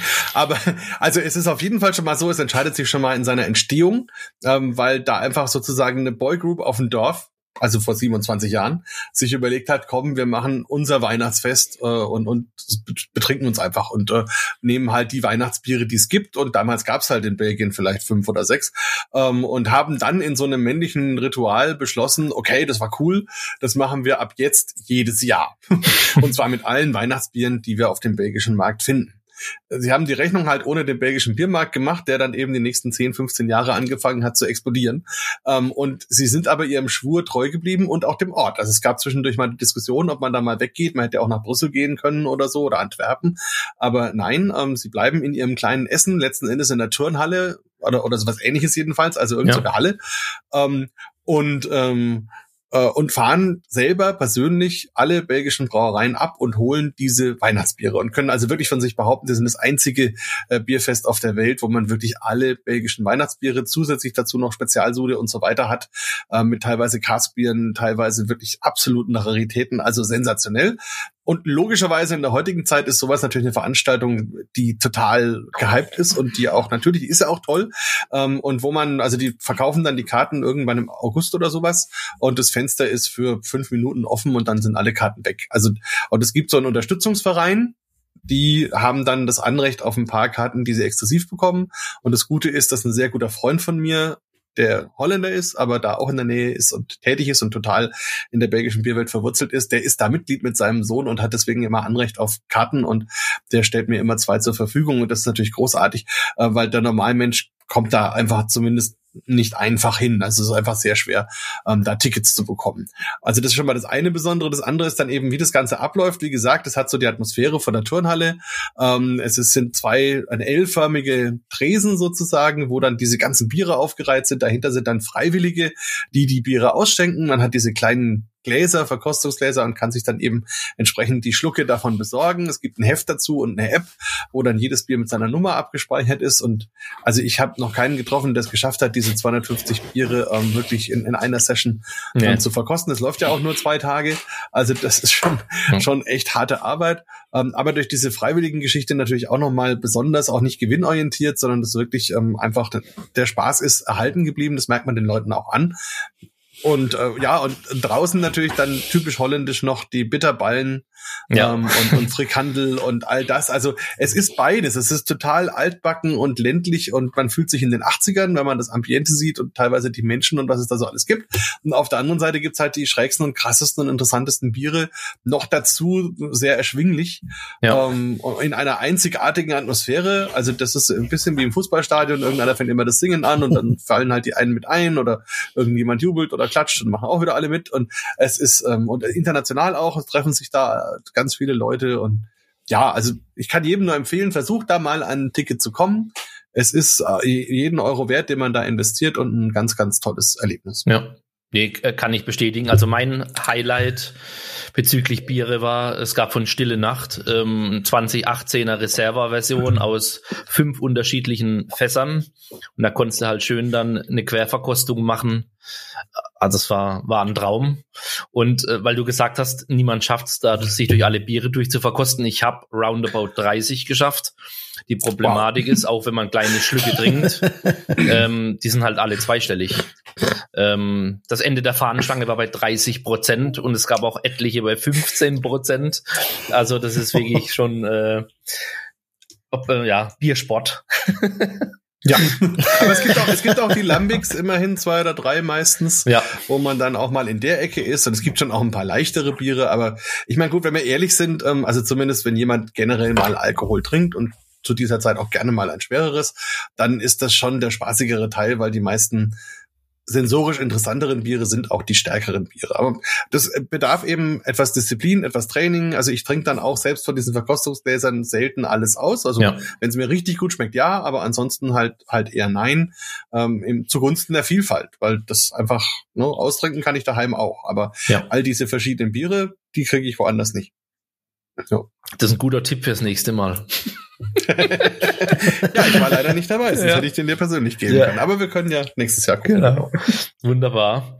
In diesem Sinne, Markus, war super spannend. Ich denke, du hast äh, schöne Eindrücke gegeben ähm, über das Thema Food Pairing auch. Ähm, was man da alles drüber erzählen kann bei einem Bier und einer einer passenden ähm, ja Köstlichkeit in dem Fall in Form des Orangenmarzipans ich glaube, äh, das hat bei dem einen oder anderen das Interesse geweckt. Und ich muss auch sagen, das ist das Thema, was bei mir mit den größten Impuls durch die Biersommelier ähm, Ausbildung gegeben hat, weil als klassischer Hobbybrauer, auch wenn man BJCP Judge oder so ist, das geht eigentlich an einem vorbei, das Thema. Und vor allem, wenn man daheim selber braut, finde ich das halt ultra spannend, äh, wenn man quasi diese Welt auch noch für sich entdeckt. Und ähm, weil da kann man auch vielleicht äh, nochmal ähm, ja, Freunde abholen von seinem selbstgebrauten mit passendem Food Pairing, die man bisher nicht erreichen konnte. Ja. In diesem Sinne. Wobei ich jetzt ein bisschen ja. Angst bekomme, wenn du jetzt auch noch das Kochen anfängst, ähm, nee, komme nee, ich ja nee. bei dir gar nicht mehr weg. Keine Sorge. keine Sorge. Keine Sorge. Da habe ich okay. zwei linke Hände. Ich bleib beim Braupaddel, das ist besser so, ja. ja. Gut, in diesem Sinne, vielen Dank. Wir entlassen dich dann erstmal kurz, aber wir würden dich nochmal reinholen. Also du kannst gerne noch dabei bleiben. Ja, und wenn du, wenn du noch Zeit hast, Markus, ja. wäre cool. Dann kannst du nachher noch mal vorbeigucken. Genau. Ich habe noch das kleine Aventinusschen, beziehungsweise bei mir eben den Huppendorfer, den ich jetzt noch la, gemütlich la, trinke und weiter zuhöre. Bis genau. dann. Perfekt. Dann bis, bis, dann. bis gleich. Ja. jo. Gut, Paul, was steht jetzt an? Bisschen Q&A, habe ich gehört. Ja, genau. Also wir haben euch ja im Vorfeld auf diese Folge gebeten, einfach mal das, was ihr uns fragen wollt, irgendwie niederzuschreiben oder auch auf andere Art und Weise uns zu übermitteln. Und das hat uns auch auf ganz, ganz äh, verschiedene Arten erreicht. Und wir haben ja die Möglichkeit, und da müssen wir noch mal so ein bisschen, glaube ich, Werbung für machen, Flo, weil das äh, finden wir immer cool und das äh, ist gerade auch bei den, für das Medium Podcast natürlich super. Wir haben ja eine Art Anrufbeantworter eingerichtet äh, über speakpipe.com. Äh, könnt ihr uns äh, erreichen und könnt uns einfach Sprachnachrichten schicken und äh, ja, es hat sich jemand getraut, eine, eine, eine Frage zu schicken und äh, Flo, ich würde sagen, wir fangen einfach mit der Frage mal an, oder? Ja, gerne. genau, das war der Martin. Aber ich glaube, er will nicht, der Martin. Schade. Jetzt wollten wir das natürlich äh, vorführen. Also die, die Technik macht uns heute echt nicht leicht. Aber ähm, ja, ist dann was für die Nachbereitung, Flo. Wir können ähm, ja mit den anderen Fragen starten. Genau, vielleicht kriegen wir es noch hin. Genau. Und äh, würden mit den, mit den anderen anfangen. Also es haben uns auf unterschiedlichen Kanälen Fragen erreicht. Wir haben gesagt, ähm, per Zufallsgenerator aus allen eingegangenen Fragen picken wir einen oder eine aus, die dann was gewinnt. Das hatten wir auch schon gesagt. Ein schniekes Pärchen Brautagsocken und dazu ein Sechser von Pauls Hobby Dunkel, was er bei Meißel eingebraut hat. Und ähm, genau, da die Speakpipe Voice Nachrichten jetzt gerade uns einen Strich durch die Rechnung machen, fangen wir mit den Fragen an, die uns auf anderem Wege über die Webseite, über Instagram, per E-Mail mhm. und so weiter erreicht haben. Wir picken uns da jetzt ein paar raus, weil die Zeit schon fortgeschritten ist. Ähm, von daher nicht traurig sein, wenn da eure nicht Auf dabei ist. Wir beantworten aber, das versprechen wir alle und äh, würden das auch mit Frage und dazugehörige Antwort ähm, ohne den Namen des Fragestellers in die Show Notes packen. Da könnt ihr euch das auch nochmal durchlesen. Und eine Frage kam thematisch zweimal, Paul, und es war das Thema, ob wir in Planung haben, auch mal ein Tasting zu machen oder ein Live-Tasting sogar. Was sagst du ja, dazu? Kann, kann, äh, äh, ja, wir haben auch in, in Vorbereitung auf die Folge hier, weil wir uns ja natürlich so drei Biere rausgepickt haben, die wir gerne mit unseren Gästen oder während der Folge trinken wollten. Hm, wir haben uns euch ja auch versucht, die irgendwie vorher schon vorzustellen, dass ihr, wer Bock hat und wer Zeit hat, das auch äh, zu bestellen. Ist aber natürlich immer schwierig. Wir, wir haben es selber gemerkt. Dann ist es in dem, das eine Bier in dem einen Shop nicht mehr verfügbar und anders. Und haben uns überlegt, dass wir ähm, das zukünftig, und da sind wir schon von ausgegangen, dass wir sowas mal irgendwie wieder machen, ein ähm, kleines Paket einfach schnüren, was ihr zentral irgendwo kaufen könnt. Da haben wir auch schon Gespräche geführt. Das äh, sieht ganz gut aus, das kriegen wir alles hin, brauchen wir einfach ein bisschen Vorlauf. Und ja, warum nicht ein Tasting? Also als ich die Frage gelesen habe, oder die Fragen, also das haben ja tatsächlich wirklich mehrere gefragt, fand ich eigentlich ganz cool. Ich meine, Flo, du bist ja auch prädestiniert, Biersommelier habe ich hier mit sitzen, perfekt. Und und ähm, könnte man auf jeden Fall machen. Also müsste man halt gucken, ihr kennt uns, so, so ein ganz einfaches Tasting wird es dann nicht. also da wird wir uns, da wird wir uns schon was einfallen lassen. Aber ich finde die Idee auf jeden Fall cool und wir nehmen das mal mit ins nächste Jahr, oder Flo? So hätte ich es auch gesagt. Also ich sag mal, wir sind jetzt noch nicht so lange am Start. Es ist erstmal der vierte Monat. Ich glaube, es ist schon einiges passiert. Und von daher ich behaupte jetzt einfach mal, die Latte wird weiter nach oben wandern und 2024 wäre das ja vielleicht was, was man in Angriff nehmen könnte. Ähm, schauen wir mal, Absolut. was das neue Jahr bringt. Ja. Was, was steht noch auf dem Plan? Welche Frage hat uns noch erreicht, Flo? Ja, ähm, zum Beispiel ähm, beste eigene Kreation, Neuentdeckung oder Umdichtung eines Bieres. Ob, ob, ob wir da Mhm. was haben. Ja. Äh, Ja, also bei mir wär's also einfach, weil ich da auch super viel Zeit und Mühe reingesteckt habe, das äh, Scandale, also das Peanut Butter Brown Ale, was ich gemacht habe und dann auch bei Berlo ja einbrauen durfte. Das habe ich ja insgesamt fünf oder sechs Mal sogar gebraut, bis ich es dann äh, vorgestellt habe. Also das würde ich auf jeden Fall nennen. Und den Vesti-Klon, den ich mal gemacht habe, wovon ich jetzt noch so ein paar Fläschchen habe, der ist schon auch, finde ich, sehr gut geworden, ja. Ja. Bei dir, Okay. Flo? Der König oder die Königin der Biere da versuchen nachzubrauen, wenn man das da, wenn man dann was rausbekommt, was zufrieden ist, das ist ja auch dann cool, glaube ich. Also verstehe ich, dass das dann Ja, absolut. auf der Liste absolut. gelandet ist und auch mit dem Scandale konnte ich auch.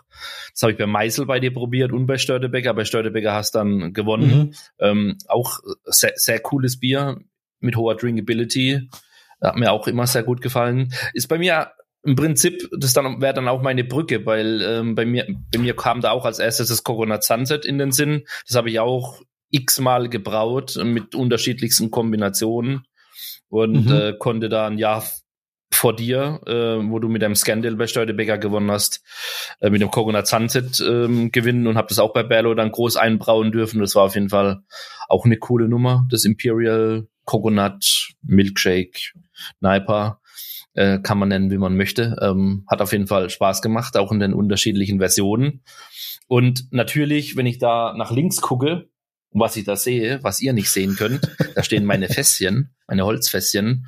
Äh, das ganze Perpetuum Sauerprojekt, was jetzt schon über mehr als drei Jahre läuft, ähm, das äh, ja ist irgendwie angelehnt an bekannte Geschichten, äh, an einen Brettsaison, aber doch irgendwie neu interpretiert für mich mit anderen Kulturen und ein oder anderen Details. Ähm, das wäre dann so meine zweite Geschichte, aber wenn ich drüber nachdenken würde, wäre bei dir ähnlich. Das ist es halt so die Top 2 spontan.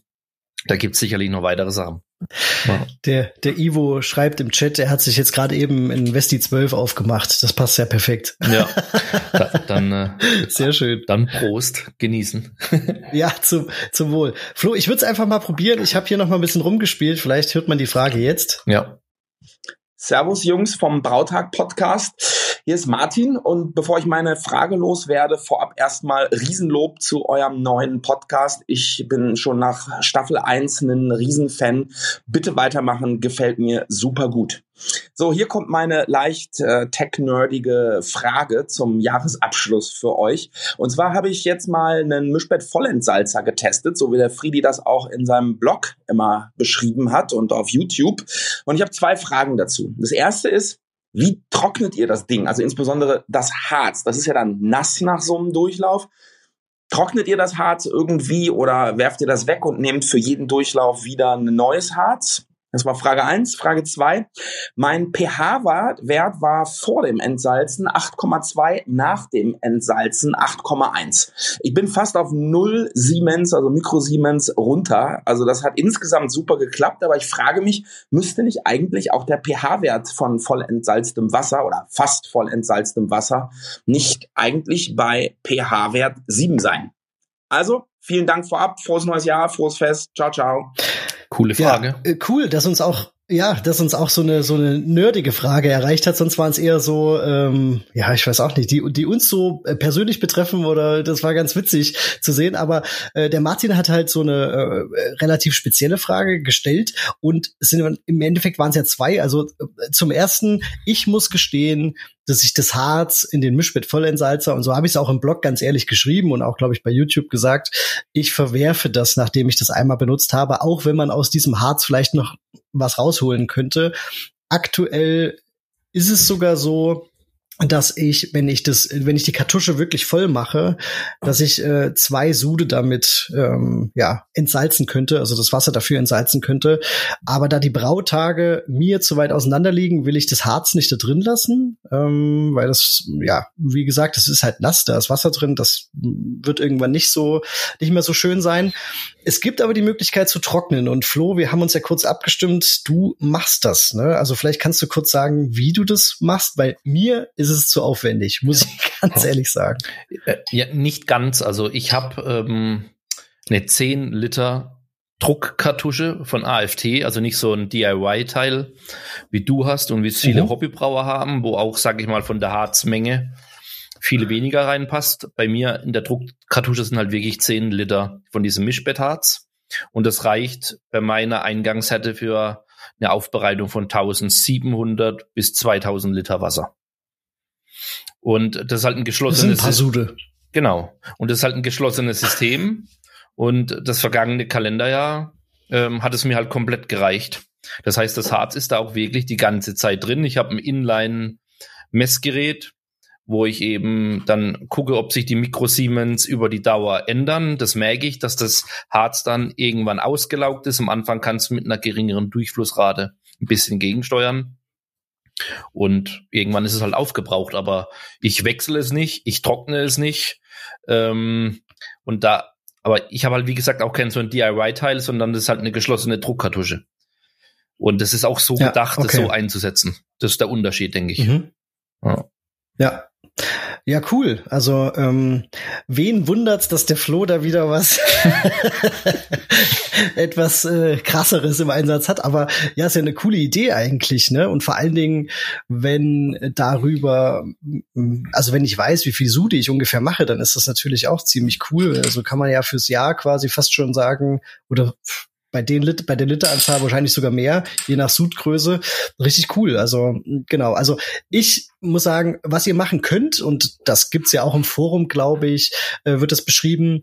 Man muss ja nicht das ganze Harz, also man muss nicht die ganze Kartusche voll mit Harz machen, so rum, sondern man kann, wenn man das Ding nutzen will, auch den äh, sich ausrechnen, wie viel Harz man braucht, um ungefähr sein Wasser zu entsalzen und dann kann man den äh, Rest mit Edelstahl teilen, äh, Glasmurmeln, äh, da mhm. gibt's unterschiedliche Möglichkeiten, also mit irgendwas äh, voll machen dass eben dieser, ähm, dass das nicht so durchmischt wird. So? Also sobald man sieht, dass das so richtig rumwirbelt da drin, das ist nicht so gut, sondern dass das einfach schön ähm, durch dieses äh, Misch, äh, durch dieses Harz durchlaufen kann, das Wasser. Und genau, das kann man noch machen. Dann kann man vielleicht noch mal ein bisschen Harz sparen. Aber ich muss sagen, ähm, es ist ja relativ günstig, ähm, um sein Wasser wirklich komplett zu behandeln. Und da mache ich mir den Aufwand nicht. Also ich habe es jetzt einmal gemacht, dass ich die Kartusche einfach so gelassen habe, wie sie war, weil ich wusste wusste, ich brauche in zwei Wochen wieder. Ähm, und das hat absolut für mich funktioniert. Ähm, habe da keine negativen Feststellungen machen können. Die zweite Frage, die hier drin war, und die ist schon noch spezifischer, noch ein bisschen schwieriger, äh, ist, warum sich der pH-Wert nicht ändert. Und äh, das ist natürlich äh, klar, dass man sich da wundert, weil man geht ja davon aus, ähm, auch wenn man sich jetzt nicht groß einliest, dass der pH-Wert von voll entsalztem Wasser bei sieben liegen sollte. Und ähm, das ist definitiv auch so. Ich hatte auch kurz schon mal mit Martin gesprochen darüber. Ähm, um es vereinfacht auszudrücken, ist einfach reinst Wasser nicht als Messmedium, jedenfalls nicht für uns Hobbybrauer geeignet, um pH-Wert zu messen. Ähm, warum? Da gibt's mehrere Erklärungen. Also einmal kann diese elektrische Verbindung zwischen den ähm, Glas und der Bezugselektrode an dem, an dem äh, Messgerät nicht hergestellt werden. Und das liegt einfach und das ist ja auch das, warum es nicht funktioniert, äh, an der geringen Anzahl der Ionen. Ne? Also ich nehme quasi alles raus aus dem Wasser und dann kann es quasi auch nicht mehr diese Verbindung herstellen. Ähm, dafür brauche ich eben ein paar Mikrosiemens. Der Flo hat es gerade gesagt. Ne? Also ich brauche halt einen gewissen Leitwert, um diese ähm, ja, elektrische Verbindung herstellen zu können. Und zum anderen was auch passieren kann, ist hochreines Wasser, also voll entsalztes Wasser, ähm, nimmt relativ schnell CO2 aus der Luft auf und das kann ähm, ja also es ist halt ungepuffert und deswegen kann es das, äh, das Messergebnis dann eben, wenn es CO2 aufnimmt, auch verfälschen und ein saures Ergebnis anzeigen, obwohl das gar nicht so ist. Also im Labor gibt's da, äh, Flo hat gerade Inline gesagt, ne? also mhm. da, da gibt's bestimmte Inline-Messgeräte, die versuchen, den, die, die, die Luft wirklich äh, draußen zu halten, um das überhaupt äh, darstellen zu können. Und ähm, genau, also man kann bei so einer geringen Leitfähigkeit eben davon ausgehen, um das mal abzuschließen, äh, dass ein, ein entsalztes Wasser äh, ungefähr einen pH-Wert von sieben hat. Davon würde ich jetzt als Hobbybrauer einfach mal ausgehen. Und ähm, anders gesagt kann man aber auch einfach sagen, eine Überprüfung des pH-Werts von Reinstwasser kann man problemlos über die Messung der Leitfähigkeit äh, durchführen. Ne? Also wenn ich wirklich nur noch so äh, ein, zwei Mikrosiemens hab, dann nehmt mal sieben als pH-Wert an. Das passt auf jeden Fall. Wunderbar. Flo, ich würde die nächste Speakpipe-Nachricht anschmeißen, oder? Ja. Jetzt läuft's gerade so gut. Hey Flo, hey Paul, hier ist Ben aus dem HB Cornorga Team. Erstmal ganz herzlichen Dank. Äh, ich habe es euch schon persönlich gesagt für die ganze Arbeit äh, und Zeit, die ihr in den Podcast steckt. Das ist wirklich eine riesengroße Bereicherung und äh, ich höre es immer wieder gerne. Ähm, das ist wirklich toll, dass ihr das macht. Danke dafür. Meine Frage heute an euch ähm, ist nicht bierbezogen. Da haben wir vielleicht an anderer Stelle nochmal Gelegenheit zu. Aber gerade weil es jetzt so auf die familienintensivste Zeit des Jahres zugeht, würde mich mal interessieren, ähm, eine Frage, die wir uns gegenseitig in, in der Bierbubble viel zu wenig vielleicht stellen.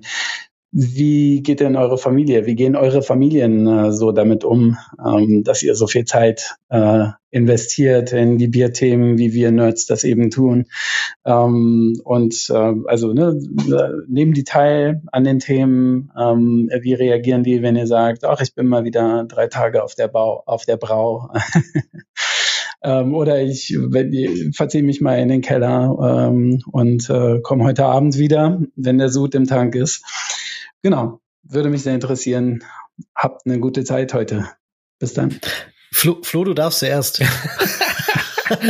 Boah, was soll man da sagen? Also klar, ähm, brauchen wir nicht lange drum rumreden. Äh, insbesondere bei uns beiden.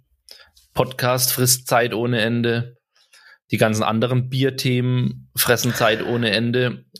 Speziell bei mir, seit wir den Podcast machen, habe ich beim Brauen extrem zurückgeschraubt. Da muss ich ehrlich gesagt noch gucken, wie ich das in Zukunft ähm, eingeschwungen bekomme. Das wäre das Ziel zumindest. Und für die ganzen Veranstaltungen grundsätzlich, ähm, ich meine, ich habe einen kleinen Sohn, das geht noch nicht für alle Veranstaltungen, aber der war mit meiner Frau in Stralsund dabei, wo er ein halbes Jahr alt war. Er war letztes Jahr, oh nee, dieses Jahr im April. Er war dann schon ein bisschen älter, also über, über ein Jahr ähm, mit bei Meisel ich meine, da ist das Hotel in der Nähe und so. Und in Stralsund ist es, das sind zwei Veranstaltungen, da geht es ganz, da geht es ganz gut. Da kann man das so zumindest ein bisschen ab, abdämpfen und kann vielleicht noch einen Urlaubstag davor oder danach hängen und so ein kleines Familienevent um das Hobbybrauer, um die Hobbybrauerveranstaltung drumherum bauen. Ja, und die Nächte, äh, die es halt noch so gibt, äh, da versucht man natürlich auch ähm, Sachen hinzubekommen, wo vielleicht man auch schlafen könnte. Ähm, und warum macht man das? Wie wir es in unserem Intro immer sagen. Ja. Wissen, Leidenschaft, Bier. Darum dreht sich's, ja. Und ähm, ja, gute Frage, berechtigte Frage. Schwierig, alles unter einen Hut zu bekommen. Ist eine Challenge von Monat zu Monat. So würde ich sagen. Ja, absolut. Also bei mir ähnlich. Äh, ich weiß gar nicht, jetzt haben wir es 22 Uhr. Eventuell guckt meine Frau auch gerade zu. Schläft noch nicht. Ähm, ja, also ich habe das Glück, die trinkt auf jeden Fall gerne Bier. Das ist schon mal eine gute Voraussetzung und das heißt, sie probiert auch sehr, sehr viel was von dem, was ich mache. Aber äh, bei uns kommt halt noch so viel extra dazu. Ne? Also bei mir ist es ja auch mit Friedis recht viel. Das habe ich, das ist bei mir das, was ich zurückgeschraubt habe. Also ich habe den Podcast quasi hochgeschraubt. Äh, äh, Flo, du weißt es, wir sind da, glaube ich, bei, weiß ich nicht, wie viel Prozent. Mehr als 100 geht ja eigentlich nicht, aber ähm, da sind wir auf jeden Fall sehr, sehr äh, äh, dabei und ähm, versucht dann natürlich noch zu brauen, weil das Brauen für mich so ein, ja, so ein Rückzug auch ist. Also da mhm. kann ich echt entspannen, das funktioniert dann und dann äh, kann man so ein bisschen runterkommen. Aber es ist natürlich immer, wie du sagst, äh, schwierig. Ähm, mit, ich habe zwei Kids äh, und eine Frau und ein Haus und so weiter. Ähm, wir arbeiten beide. Da ist es einfach viel Vorausplanung. Also ich könnte jetzt nicht einfach sagen, wie es früher mal war, dass ich, äh, ich brauche übrigens am Samstag. Hm, das funktioniert nicht. Also das muss schon relativ früh im Kalender stehen, damit das irgendwie passt, damit man das äh, absprechen kann. Und das hilft ganz gut. Und alles, was ich so, äh, habe ich dir ja auch schon mal gesagt, Flo, alles, was ich äh, so nebenbei mache für, also nebenbei, ne, für, für den Podcast oder für, für Friedis, für Instagram und so weiter. Ich mache da ganz viel am Handy, wenn ich irgendwie nachts bei meinem Sohn sitze und Händchen halten muss, weil er nicht schläft, oder wenn ich in der Bahn sitze, äh, wenn ich irgendwie Zeit habe, dann mache ich ganz, ganz viel am Handy, habe mir ja, das schon so ein bisschen antrainiert, dass das ganz gut läuft. Ähm, und schreibe mir auch alles Mögliche an Texten einfach erstmal auf, wenn mir irgendwas einfällt oder wenn ich über irgendwas nachdenke und äh, mache das dann später fertig. Genau. Das funktioniert auch ganz gut, muss man sagen. Viel Zeitmanagement einfach. Und äh, zu guter Letzt geht dir, glaube ich, ähnlich, Flo. Wenn manche dann vielleicht mal die Füße hochlegen würden, dann gehen wir halt im Braukeller äh, oder setzen uns nochmal einen Rechner, nehmen eine Folge auf, bereiten nach oder vor und dann, ja, genau. Also das gehört natürlich auch dazu. Manchmal muss man sich auch so ein bisschen aufraffen. Ja. So würde ich es nennen. Ja. Wobei es beim Podcast bislang sehr leicht fällt, finde ich. Von daher, solange. Ja, absolut. Ja, ja, aber das ist, wir sind noch neu, wir sind noch frisch im Game. Flo. Ja, genau. Wir so, sind noch frisch dabei. Aber ich sag mal, das ist ja auch, sag ich mal, ein Wink in Richtung unserer Zuschauer und Community. Solange ihr uns mit Fragen füttert, solange ihr uns Feedback gibt, gibt.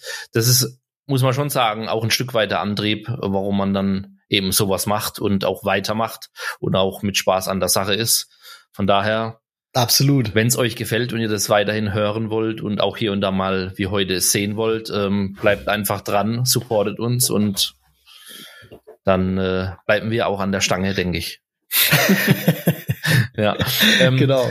Paul, mein, mein Timekeeper schlägt schon wieder Alarm. Ähm, ich hätte vorgeschlagen, wir machen ja. noch eine Frage und dann müssen wir noch einen Gewinner bekannt geben und dann müssen wir ja. weitermachen. Ja. Dann hau ich raus. Gibt es jemanden, mit dem ihr unbedingt mal brauen wollt? ja. Ähm, ich habe da jemand. Soll ich anfangen? Hast du jemanden? Ich, Dann fang du mal an, bitte. Ja, also da muss ich überhaupt nicht lange überlegen. Das kommt bei mir wie aus der Pistole geschossen, weil es gibt mega viel geile Leute in der Bierwelt. Es gibt sehr viele Leute, die mich inspirieren seit Tag eins. Es gibt aber eine Person, die will ich irgendwann auch mal kennenlernen. Und es wäre mega geil, wenn ich mit der mal zusammen brauen könnte. Ähm, hat als Hobbybrauer gestartet, ist Buchautor, hat mittlerweile eine eigene Brauerei. Und äh, wegen ihm habe ich letztendlich diese Liebe für Sauerbier entwickelt, muss ich unterm Strich sagen, weil er mich durch seinen Blog, durch sein Buch so inspiriert hat. Und ist der Mike Tonsmeier vielen vielleicht bekannt als äh, die Mad Fermentationist, auch bester Hobbybrauername auf dem, auf dem Planeten, so heißt auch sein Blog. Äh, verlinken wir euch nochmal in den Show Notes für die Leute, die das jetzt zum ersten Mal hören. Mit dem würde ich mal gerne so ein richtiges, schönes, verrücktes Mixed Fermentation Bier mit irgendwelchen Zutaten brauen, die so gut wie noch nie jemand gehört hat. Dann noch am besten in einen Barrel legen und dann ein Jahr oder zwei später das zusammen genießen. Das wäre so ein Träumchen. Da könnte ich danach aufhören zu brauen und zu podcasten. Komm. Hier, hier irgendwie wird diese Verbindung hergestellt und dann stehe ich alleine da. ja, ja, cool. Also, boah, okay, das ist natürlich hochgestochen. Also, ähm, ich, ich, ich setze mal ohne jetzt äh, demjenigen auf die Füße treten zu wollen, aber ich habe das mal in Hobbybrauer und kommerziell unterteilt. Also äh, ich glaube umsetzbar und ich würde es aber auch wirklich gern machen. Ich würde gerne mal mit dem Tommy brauen. Äh, mhm. Den sehen wir ja bestimmt gleich noch mal. Also einmal, weil ich unbedingt mal diesen Keller will. Ähm, wir haben es ja beschrieben als eigene Eckkneipe, aber da, der sitzt ja wirklich da unten auf so einer, ähm, ja, so einer Eckbank. Das ist ja total cool. Und ähm, da hätte ich auf jeden Fall mal Bock drauf. Und ich habe mir überlegt, ähm, ich bin ja so ein kleiner, und da, da komme ich auch nicht von weg, und auch als sie mal so ein kleines Tief hatten, rein qualitativ, wenn man Fan ist, ist man Fan. Ähm, ich bin so ein kleiner äh, Verdant-Fan und äh, also Verdant äh, äh, Brewing aus den UK und ähm, mit äh, mit Adam und James würde ich schon mal so ein ähm, so ein New England IPA oder irgendwas hopfiges auf jeden Fall sehr sehr gerne brauen wollen, in Dosen abfüllen und dann irgendwie auf den Markt schmeißen. Das wäre schon cool, das zu machen. Ich würde dann aber auch nicht aufhören zu brauen. Ich würde ich würde weitermachen. ja, das sind jetzt äh, viele viele, wo das gehört haben, froh. Ja, okay, Verdant, ja äh, geile Biere. Ähm, die Brauerei ist auch schick ganz besonders. Also ja, sehr cool, könnte ich mir auch vorstellen. ja, die ja machen viel richtig, ne? Also die hm. kriegen mich auch mit ihren Designs ganz oft. Das ist wirklich so. Also Marketing ist da auch sehr, sehr clever auf jeden Fall. Ja. Gut.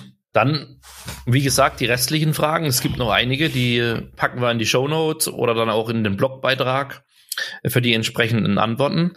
Und äh, wir haben natürlich im Vorfeld unter allen eingegangenen Fragen heute Mittag oder heute einen späten Nachmittag vor der Show per Zufallsgenerator einen glücklichen Gewinner ausgelost. Machen wir es kurz und schmerzlos. Genau. ja, hau, machen wir es machen wir's kurz und schmerzlos. Und es ist äh, wieder muss ich sagen, weil ich glaube, der hat bei mir schon mal irgendwas gewonnen. Also ich habe das auf jeden Fall irgendwie so im Hinterkopf. Es ist ähm, Beer Tasting Worldwide äh, geworden, so ist sein Name bei Instagram. Auf jeden Fall mal vorbeigucken. Ähm, Steven heißt er, glaube ich. Nachnamen habe ich nicht parat, aber ein wirklich krasser Typ, der ich glaube täglich wirklich Craft Beer Content raushaut, Biere verkostet, auch schon sich selber beim beim Brauen gefilmt hat, äh, da was versucht hat. Ähm, ich gucke dem immer gerne zu, ich gucke gerne seine Stories, da ist jeden Tag was los, ähm, also wirklich Hut ab, das macht er schon ewig äh, und ja, herzlichen Glückwunsch, Steven, du hast äh, die die Brautagssocken gewonnen und ich schick dir, auch wenn du es schon getrunken hast, ich weiß es ja, mach mal ein Sixer äh, Hobby dunkel rüber. Wir haben keine Zeit zu verlieren. Nee, nee, nee, nee, nee. Nächster Gast, ne? Oder, oder letzter Gast jetzt auch. Ja, nächster und gleichzeitig äh, unser letzter Gast. Von daher der nächste Gast ist Hobbybrauer, Biersommelier, Journalist und Buchautor. Nachdem er zu viel Lebenszeit mit dem Trinken durchschnittlichen Bieres verschenkt hatte, entdeckte er 2012 seine Liebe zum Kraftbier.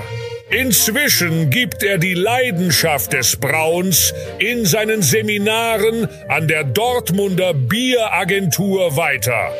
Vor kurzem ist sein mittlerweile viertes Buch über das Hobbybrauen erschienen. Anschnallen.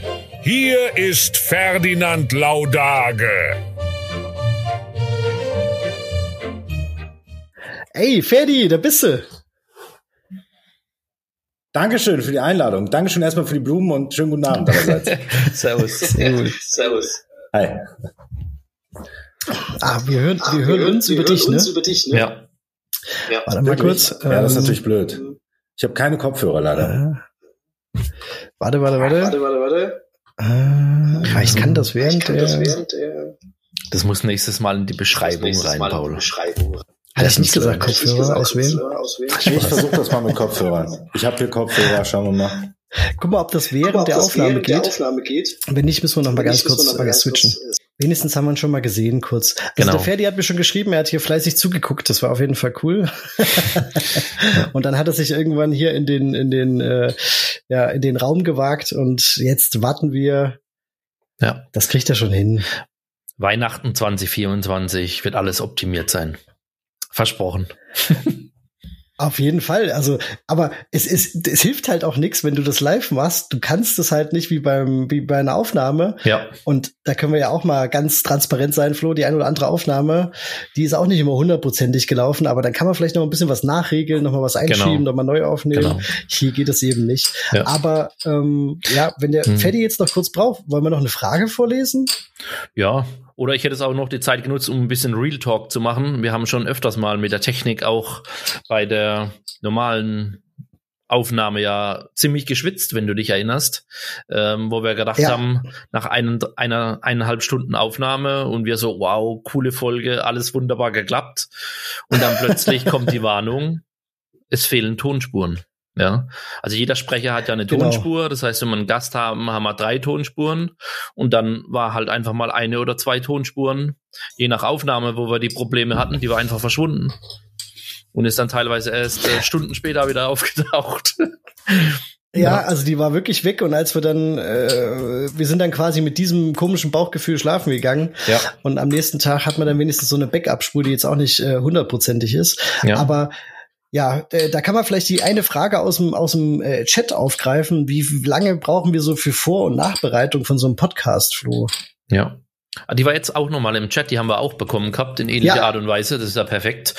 Puh, das ist äh, schwer zu sagen. Lange. Also wir brauchen schon, also für eine, grundsätzlich muss man unterteilen, also für die Hauptfolgen brauchen wir länger. Und für die Hauptfolgen würde ich sagen, dass wir pro Kopf einen Tag, einen Arbeitstag, acht Stunden Vorbereitungszeit brauchen. Und auch nochmal bei jedem von uns ungefähr unterschiedliche Aufgaben aufgeteilt ähm, auch nochmal das gleiche in die Nachbereitung stecken, weil Shownotes, Transkripte, ähm, ja, das ganze Schneiden, Schneiden. was der Paul macht, also ja, da man braucht einfach so lange, um es in ja, der Form zu machen, wie wir es versuchen zu machen, dass das auch unserem Anspruch genügt. Und eigentlich wollen wir da in Zukunft noch besser werden.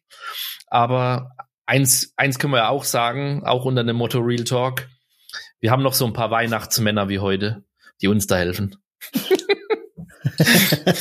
In Form von KI ist damit gemeint. Ja. An der einen oder anderen Genau, das geht ja Stelle mittlerweile, kann man da viel machen. Ja. geht das auch. Ja. So, Ferdi, jetzt klappt's. Ich hoffe doch, hört ihr mich. Ja, sehr gut sogar. Perfekt. Das ich ist hoffe, schön, ihr das da draußen auch. Und ähm, ja, dann herzlich willkommen. Und wir gehen direkt rein. Eine ganz kurze Selbstvorstellung. Also wer dich vielleicht nicht kennt, aber äh, sag doch mal ganz kurz was zu dir. Ja, ich bin fertig. Ich komme aus Dortmund, äh, bin gebürtiger Dortmunder und äh, ist ja auch eine bekannte Bierstadt. Also zumindest das letzte Jahrhundert war sie ja mal ganz großartig. Ähm, ich habe, äh, wie auch schon anmoderiert, eine ganze Zeit lang äh, Bier aus grünen Flaschen getrunken und irgendwann habe ich dann gemerkt, ähm, es gibt besseres Bier. Ähm, dann habe ich 2015 die, den Diplom Biersommelier gemacht, ähm, habe 2014 tatsächlich sogar schon die Bieragentur Dortmund gegründet mit meinen äh, Kollegen Markus Maurer und äh, Christian Wolf, dem Brauwolf. Ähm, und äh, mit dem Markus äh, führe ich die Bieragentur auch weiter. Schwerpunkte unserer Arbeit sind ganz klar Bierverkostung, Brauseminare. Wir beraten Gastronomie und Handel hier im, im Kreis Dortmund und Umgebung. Ähm, wir machen Lehrgänge, Weiterbildung, wir machen äh, Marktforschung und, und, und. Alles zum Thema Bier. Mittlerweile brauen wir auch Bier äh, zusammen mit Lessys Brauwerkstatt in Schwerte. Haben wir auch eigenes Bier auf den Markt gebracht. Und ähm, ja, im Grunde machen wir alles rund ums Thema Bier und äh, das ist mein Job. Das ist mein Leben. Ach so, und ich schreibe auch Bücher. Ja.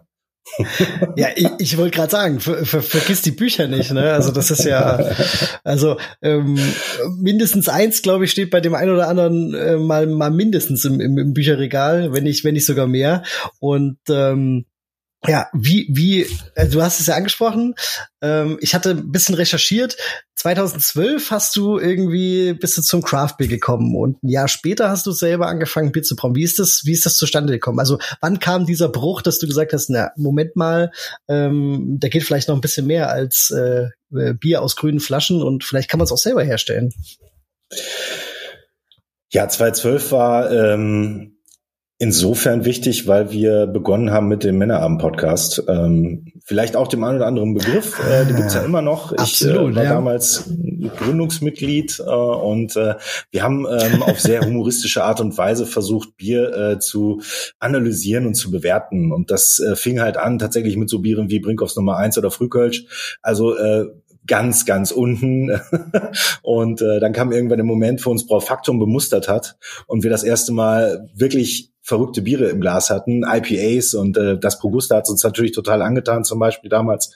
Und ähm, das war so ein bisschen der der Schuss. Ne? Also da war mein Kollege äh, Markus, der auch jetzt die Bieragentur mit mir betreibt, der war damals auch Teil des Männerabendteams und äh, wir haben uns dann äh, bunt durch äh, durch die Getränkemärkte äh, hier im Ruhrgebiet getrunken und waren froh, dass es immer mal wieder was Neues zu entdecken gab.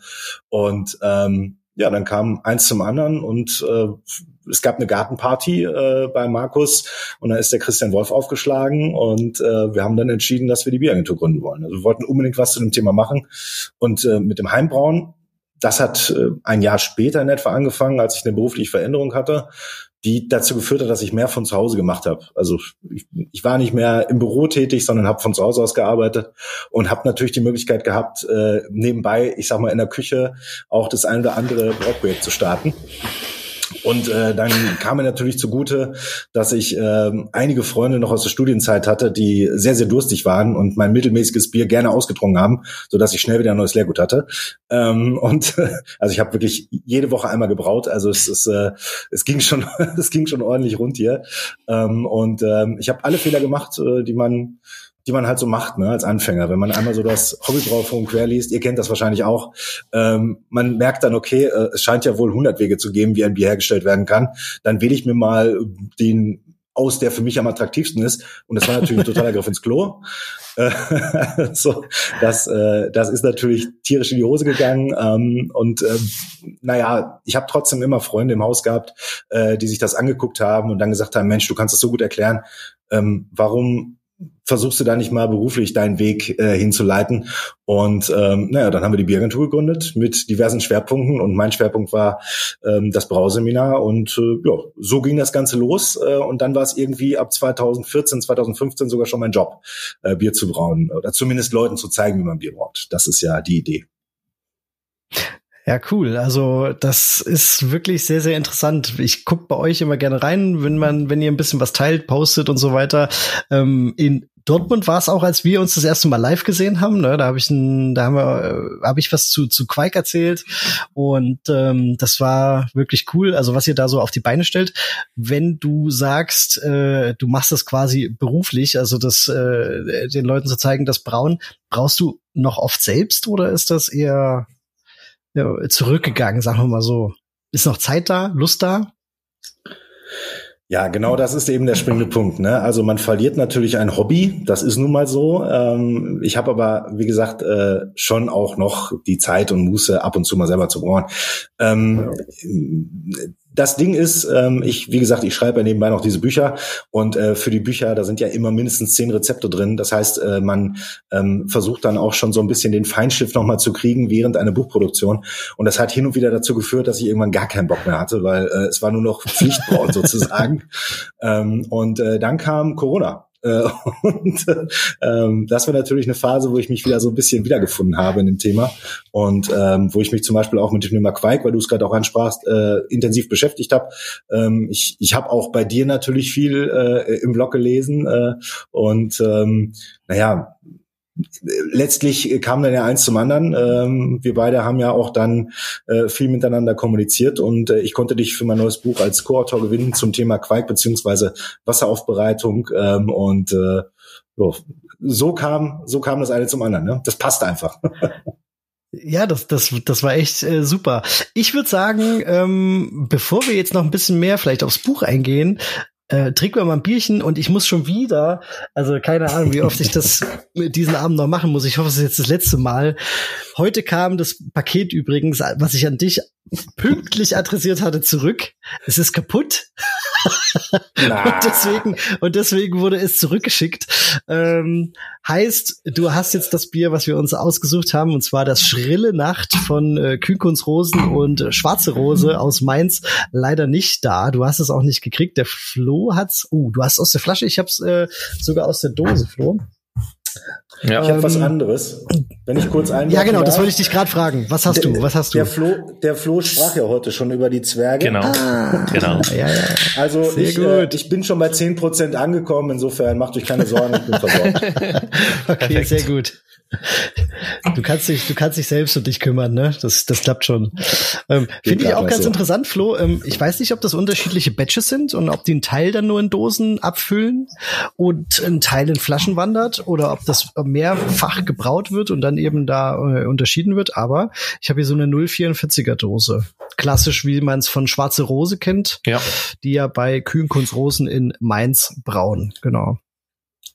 Ja, aber absolutes also für mich, das hatte ich ja ähm, eingangs erwähnt, als es um die Hobbybrauer äh, Weihnachtsbiere ging, für mich ein absoluter Klassiker, weil da auch so eine coole Geschichte dahinter steckt. Ne? Also ja. Schwarze Rose hat vor, ich weiß gar nicht mehr, 2000 16, 17, 18, irgendwie so in dem Dreh würde ich jetzt mal schätzen, ja. äh, den Hobbybrauerwettbewerb gewonnen, den es damals noch gab, weil es noch die Messe in Mainz gab. Ne? Und da gab es immer einen Hobbybrauwettbewerb, wer dort gewinnt, der durfte sein Bier bei Kühnkunst Rosen einbrauen. Und die ähm, Simons von Schwarze Rose, die haben eben damals mit ihrem Schrille Nacht gewonnen äh, ist eingebraut auch und es wurde auch verkauft über, über Kühnkunst Rosen und später haben die sich dann eben tatsächlich selbstständig gemacht, die Marke Schwarze Rose gegründet und brauen bis heute bei Kühnkunst Rosen und machen. Ähm, also das mit der Rose übrigens, also Kühnkunnsrosen und schwarze Rose, das gehört nicht zusammen, das ist Zufall, wenn man das immer die ganze Zeit sagt. Ähm, und machen eben jedes Jahr ihr Weihnachtsbierchen, ihre schrille Nacht fertig. Und das ist einfach immer wieder ähm, ein Gedicht, finde ich, dieses Bier. Also ein ganz anderes Weihnachtsbier, ne? Mal äh, anders interpretiert, finde ich. Also ein, ein IPA quasi äh, und nicht und nicht dunkel, nicht schwer, Schwer ja. vielleicht schon, aber nicht äh, merkbar auf jeden Fall. Ähm, Flo, du hast es, glaube ich, zum ersten Mal im Glas gehabt jetzt, oder? Kanntest du das schon? Ja, ich hatte das damals in Mainz ähm, auch getrunken, wo es quasi mhm. ausgeschenkt wurde, dann auf der Messe ein Jahr später, nachdem sie gewonnen hatten. Und mhm. witzigerweise. Was, da warst du auf der Messe? Ich war da immer, ja. Jedes Jahr. Da also sind halt wir quasi gekannt. aneinander vorbeigegangen. ja, genau. genau. auch nicht schlecht, okay. Ja, gut. ja, genau. Nee, nee, ich war da immer, ich habe auch bei, den, bei dem Hoppenbau-Wettbewerb äh, immer mitgemacht. Ja. Mhm. Also das schon. Ähm, mhm. Und äh, ja, und deswegen, ich kenne das Bier gut, trinke das boah, über die Jahre vielleicht zum fünften Mal oder so, würde ich abschätzen. Mhm. Genau. Und äh, finde es nach wie vor mit diesen Kiefernadelspitzen, die da drin sind, Absolut wie das geil. eben mit dieser hm? harzigen Zitrus-Hopfen-Aromatik äh, harmoniert, weil es ja eher, sag ich mal, im Stil eines West Coast IPAs ist, das Grundbier. Ähm, Finde ich richtig nice. Ja. Ja, so jetzt haben wir Ferdi lang genug die Nase lang gemacht, was wir hier im Glas haben. Ähm, äh, Nochmal kurz zurück aufs, aufs neue Buch. Die äh, Möglichkeit sollst du ja auch haben, das äh, hier auf jeden Fall noch mal ein bisschen zu erzählen. Aber äh, wie, also war Corona ausschlaggebend? Ah, sehr gut vorbereitet der Kerl. ähm, Corona war ausschlaggebend, hast du gesagt. Ähm, wie ist die Idee entstanden und man muss ja auch den Verlag irgendwie von dieser Idee überzeugen, oder war es genau andersrum?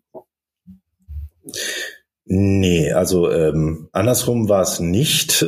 ich bin schon dabei und muss äh, tatsächlich dem Verlag schon äh, ein Ideenpapier vorlegen, ähm, damit er dann noch anbeißt, äh, obwohl wir natürlich schon drei Biere zusammen gemacht haben im äh, Verlag Eugen Ulmer ähm, die sich ja auch so ein bisschen spezialisiert haben auf das Thema Brauen beziehungsweise Heimbrauen, haben ja auch die Biere vom, vom Jan, vom Jan Brückelmeier ähm, veröffentlicht. Ähm, und ähm, ja, bei diesem Buch war es tatsächlich so, dass ähm, ich während Corona eben ein bisschen Muße hatte und wieder angefangen habe, mich mehr mit dem Thema zu beschäftigen, weil ich natürlich eben wurde das ja schon angemerkt, viel äh, mit Brauseminaren zu tun habe und vielen ähm, Einsteigern quasi zum, zum, zu diesem neuen Lieblingshobby verhelfe. Und das ist eher das Thema, was ich, äh, was ich sehr verfolge, was natürlich auch dazu führt, dass man in der Regel hauptsächlich äh, Pale Ales braut oder äh, hier mal äh, äh mal ein Red Ale oder keine Ahnung. Also es ist äh, es ist immer so ein äh, so die Klassiker, die man dann natürlich ja. obergärigen Klassiker, die man in den Seminaren braut und dann ist man das Brauen irgendwann leid. Und ähm, ja, zu Corona war es dann tatsächlich so, dass ich ein bisschen mehr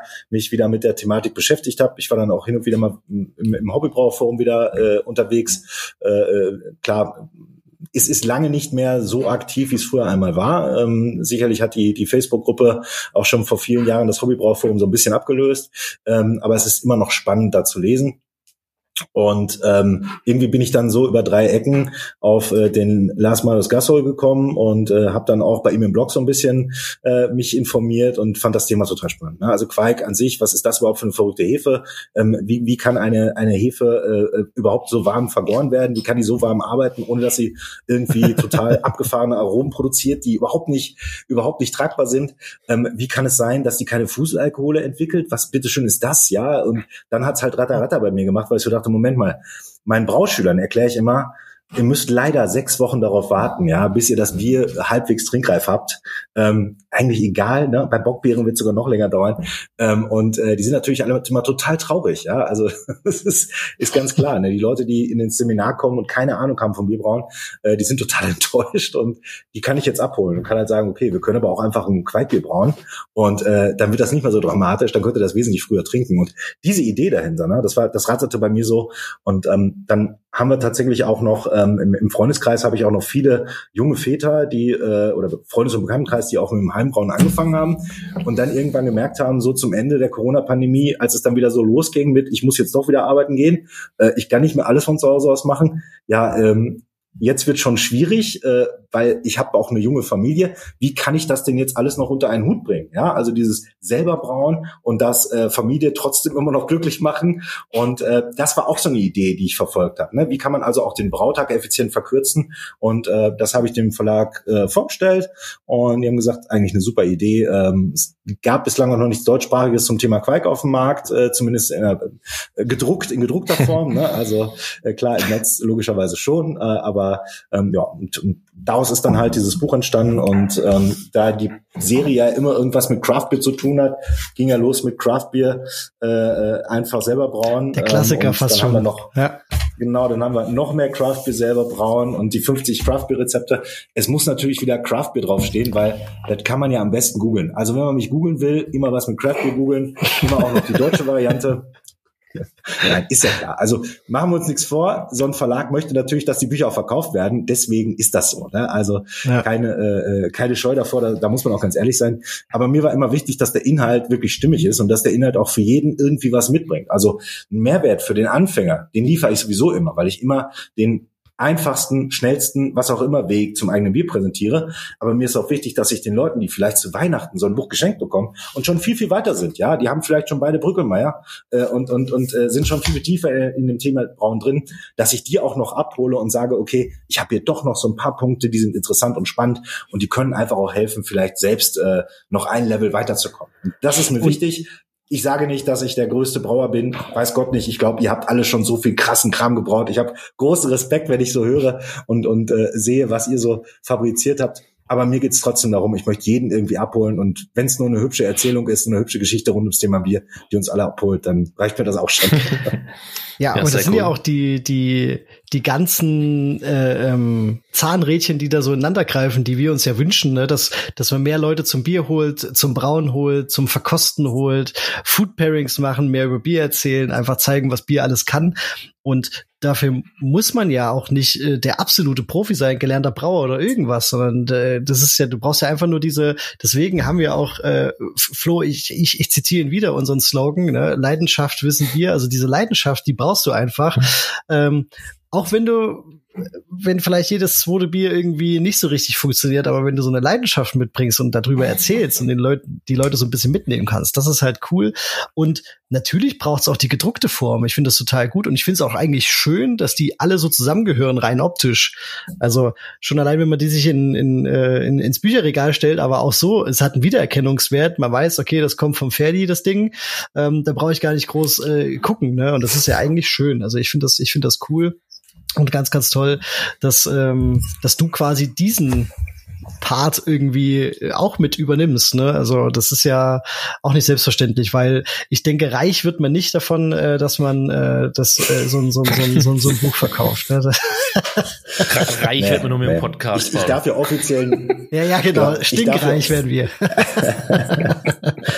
genau, richtig. Na, ich darf ja offiziell nicht sagen, was in meinen Verträgen steht, wie viel ich wirklich an so einem Buch verdiene. Aber äh, ich glaube, wenn man ein bisschen googelt, dann findet man raus, dass man als Autor nicht so viel verdient. Und deswegen bin ich auf meinen Brauseminaren auch immer so kackendreist und äh, mache die große Werbeshow. Das ist eine Dauerwerbeveranstaltung. Nein, ganz so schlimm ist es nicht. Aber als Händler ähm, verdiene ich etwas mehr. Also wenn ich meine eigenen Bücher einkaufe vom Verlag und dann wieder offiziell verkaufe für den normalen Verkaufspreis, es gibt ja die Buchbindung, den Buchbindungspreis, dann verdiene ich einen Ticken mehr. Deswegen muss ich einfach immer wieder dazu sagen, sorry, wenn ich euch jetzt hier zutexte, aber ihr könnt gerne hinterher nochmal 20 Euro für mein neues Buch hier lassen, weil das bringt mir am meisten. Sehr gut. Also ähm, wenn ihr Bock habt, guckt auf jeden Fall mal rein. Ähm, ist ein, ein, cooles Buch, ist auch in so einem Ring-College-Blog-Format. Genau. Finde ich auch ganz cool, mal was anderes. Ähm, so wie so eine Rezeptsammlung quasi oder so, so wie, wie, wie quasi selbst genau, zusammengestellt. Ist es, ja. Das ist die Idee, glaube ich, auch dahinter. Total genau. cool gemacht. Ähm, schöne, schöne Idee. Flo, ich würde sagen, dein, ähm, wie heißt das Ding? Das Zeit, Timekeeper. Zeitgerät. Der Timekeeper, der wird wahrscheinlich schon wieder anschlagen, aber den, der hast du wahrscheinlich einfach ausgemacht. Ja, ja. Ähm, aber ich würde sagen, es ist Mittwochabend, äh, die Zeit ist fortgeschritten, es gucken noch einige zu, aber es haben uns auch schon ein paar verlassen.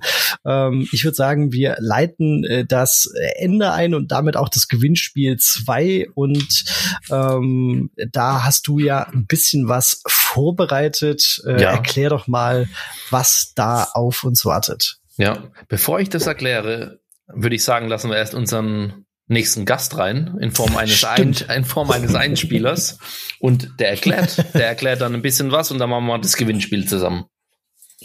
Genau. Uno Freddy, dich würde mir noch mal kurz in den äh, in den äh, Backstage schicken. Wenn du noch Zeit hast, wäre es cool. Ich gehe in den Warteraum, ähm, ja. Ja, genau, ich gehe in den Warteraum, du, trinke noch mal ein Bier aus, aber ich kann für nichts mehr garantieren. Also ja, alles gut. Das sind 10 Prozent. 10 Prozent sind 10 Prozent. Ich glaube, den anderen geht's auch ähnlich. Ähm, ja. Also äh, mal schauen. Äh, aber würde würde uns freuen, wenn ihr dann gleich noch mal vorbeikommt. Genau. genau. Also bis gleich. Bis gleich. Cheers. Und jetzt erfahrt ihr ein bisher gut gehütetes Geheimnis. Welche Bierstile stehen zur Auswahl für die deutsche Meisterschaft der Hobbybrauer nächstes Jahr? Außerdem erklärt unser Gast, was es gleich zu gewinnen gibt. Ja, wir sitzen hier wieder zusammen mit dem Jens Reinecke Lautenbacher und ähm, wir saßen ja schon mal vor ein paar Monaten zusammen, Jens, und du hast uns da so ein paar Versprechungen gegeben und die wollen wir jetzt natürlich auch einlösen. Was, was war denn da los? Nimm uns noch mal mit, hol uns noch mal ab. Ja, moin zusammen. Ich bin ja letztes Mal so ein bisschen nassforsch rangegangen und gesagt, Mensch, ist nicht abgesprochen. Wir machen jetzt hier mal eine kleine Verlosung und verlosen drei Abenteuerreiseboxen für die Präsentation des Siegerbieres vom Johannes für das New England IPA. Immer der erste Freitag im Monat in der dunklen Jahreszeit und dementsprechend der erste Freitag im März ist das, wenn Johannes sein Niper vorstellt. Äh, wie gesagt, da drei Boxen. Ich stehe zu meinem Versprechen. Ähm, und ihr müsst es jetzt einfach verlosen mit allem, was organisatorisch dazu gehört. Sehr, sehr cool. Ähm, ist das Sniper in der Zwischenzeit schon eingebraut, Jens, oder wann steht der Brautag an? Wir sind in den ja, strammen Vorbereitungen darauf. Ähm, Im Januar KW1 wird es soweit sein. Wir werden hier in Stralsund zusammen mit dem Johannes so knapp um die 500 Hektoliter New England IPA brauen. ähm, kann man sich vorstellen, dass das von den Mengen natürlich ein bisschen größer ist, was man da einkauft. KW1 Freitag, sehr wahrscheinlich wird der Brautag sein mit Johannes zusammen. Jetzt, was äh, erwartet uns denn nächstes Jahr? Also was müssen wir denn oder was müssen denn die Hobbybrauer da draußen brauen? Beziehungsweise gibt's denn schon Stile, die in der engeren Auswahl sind? Ja, also ihr habt uns ja sehr, sehr viele Zuschriften geschickt. Wir haben wie jedes Mal geschaut, was wurde im Prinzip ja am häufigsten genannt und haben die in der Abstimmung gegeben beziehungsweise die Abstimmung. Äh, QR-Code äh, wird von euch beiden ja eingeblendet. Da haben wir die fünf häufigst, am häufigsten genannten reingegeben und ich lese mal gerade hier von meinem zweiten Bildschirm sozusagen vor. Wir haben in der Abstimmung ein Black IPA, auch das tatsächlich schon einige Mal in den letzten Jahren genannt. Ja, Session Ale, da merkt man das auch so ein bisschen der Trend zum Thema alkoholärmer bis zum Teil, man hat es auch in der Hobbybraumeisterschaft gesehen, der ein oder andere war auch sogar mit alkoholfreien Bieren unterwegs. Das ist erstmal so komplett offen, wie das ausgeprägt sein kann. Ähm, dann der dritte Bierstil, der genannt wurde und da muss ich sagen, war ich sowohl erfreut als auch ein bisschen überrascht. Rauchbier tatsächlich wurde sich sehr oft ja. gewünscht. Bier Nummer 4 oder Voting Option Nummer 4, Weizenbock Dunkel.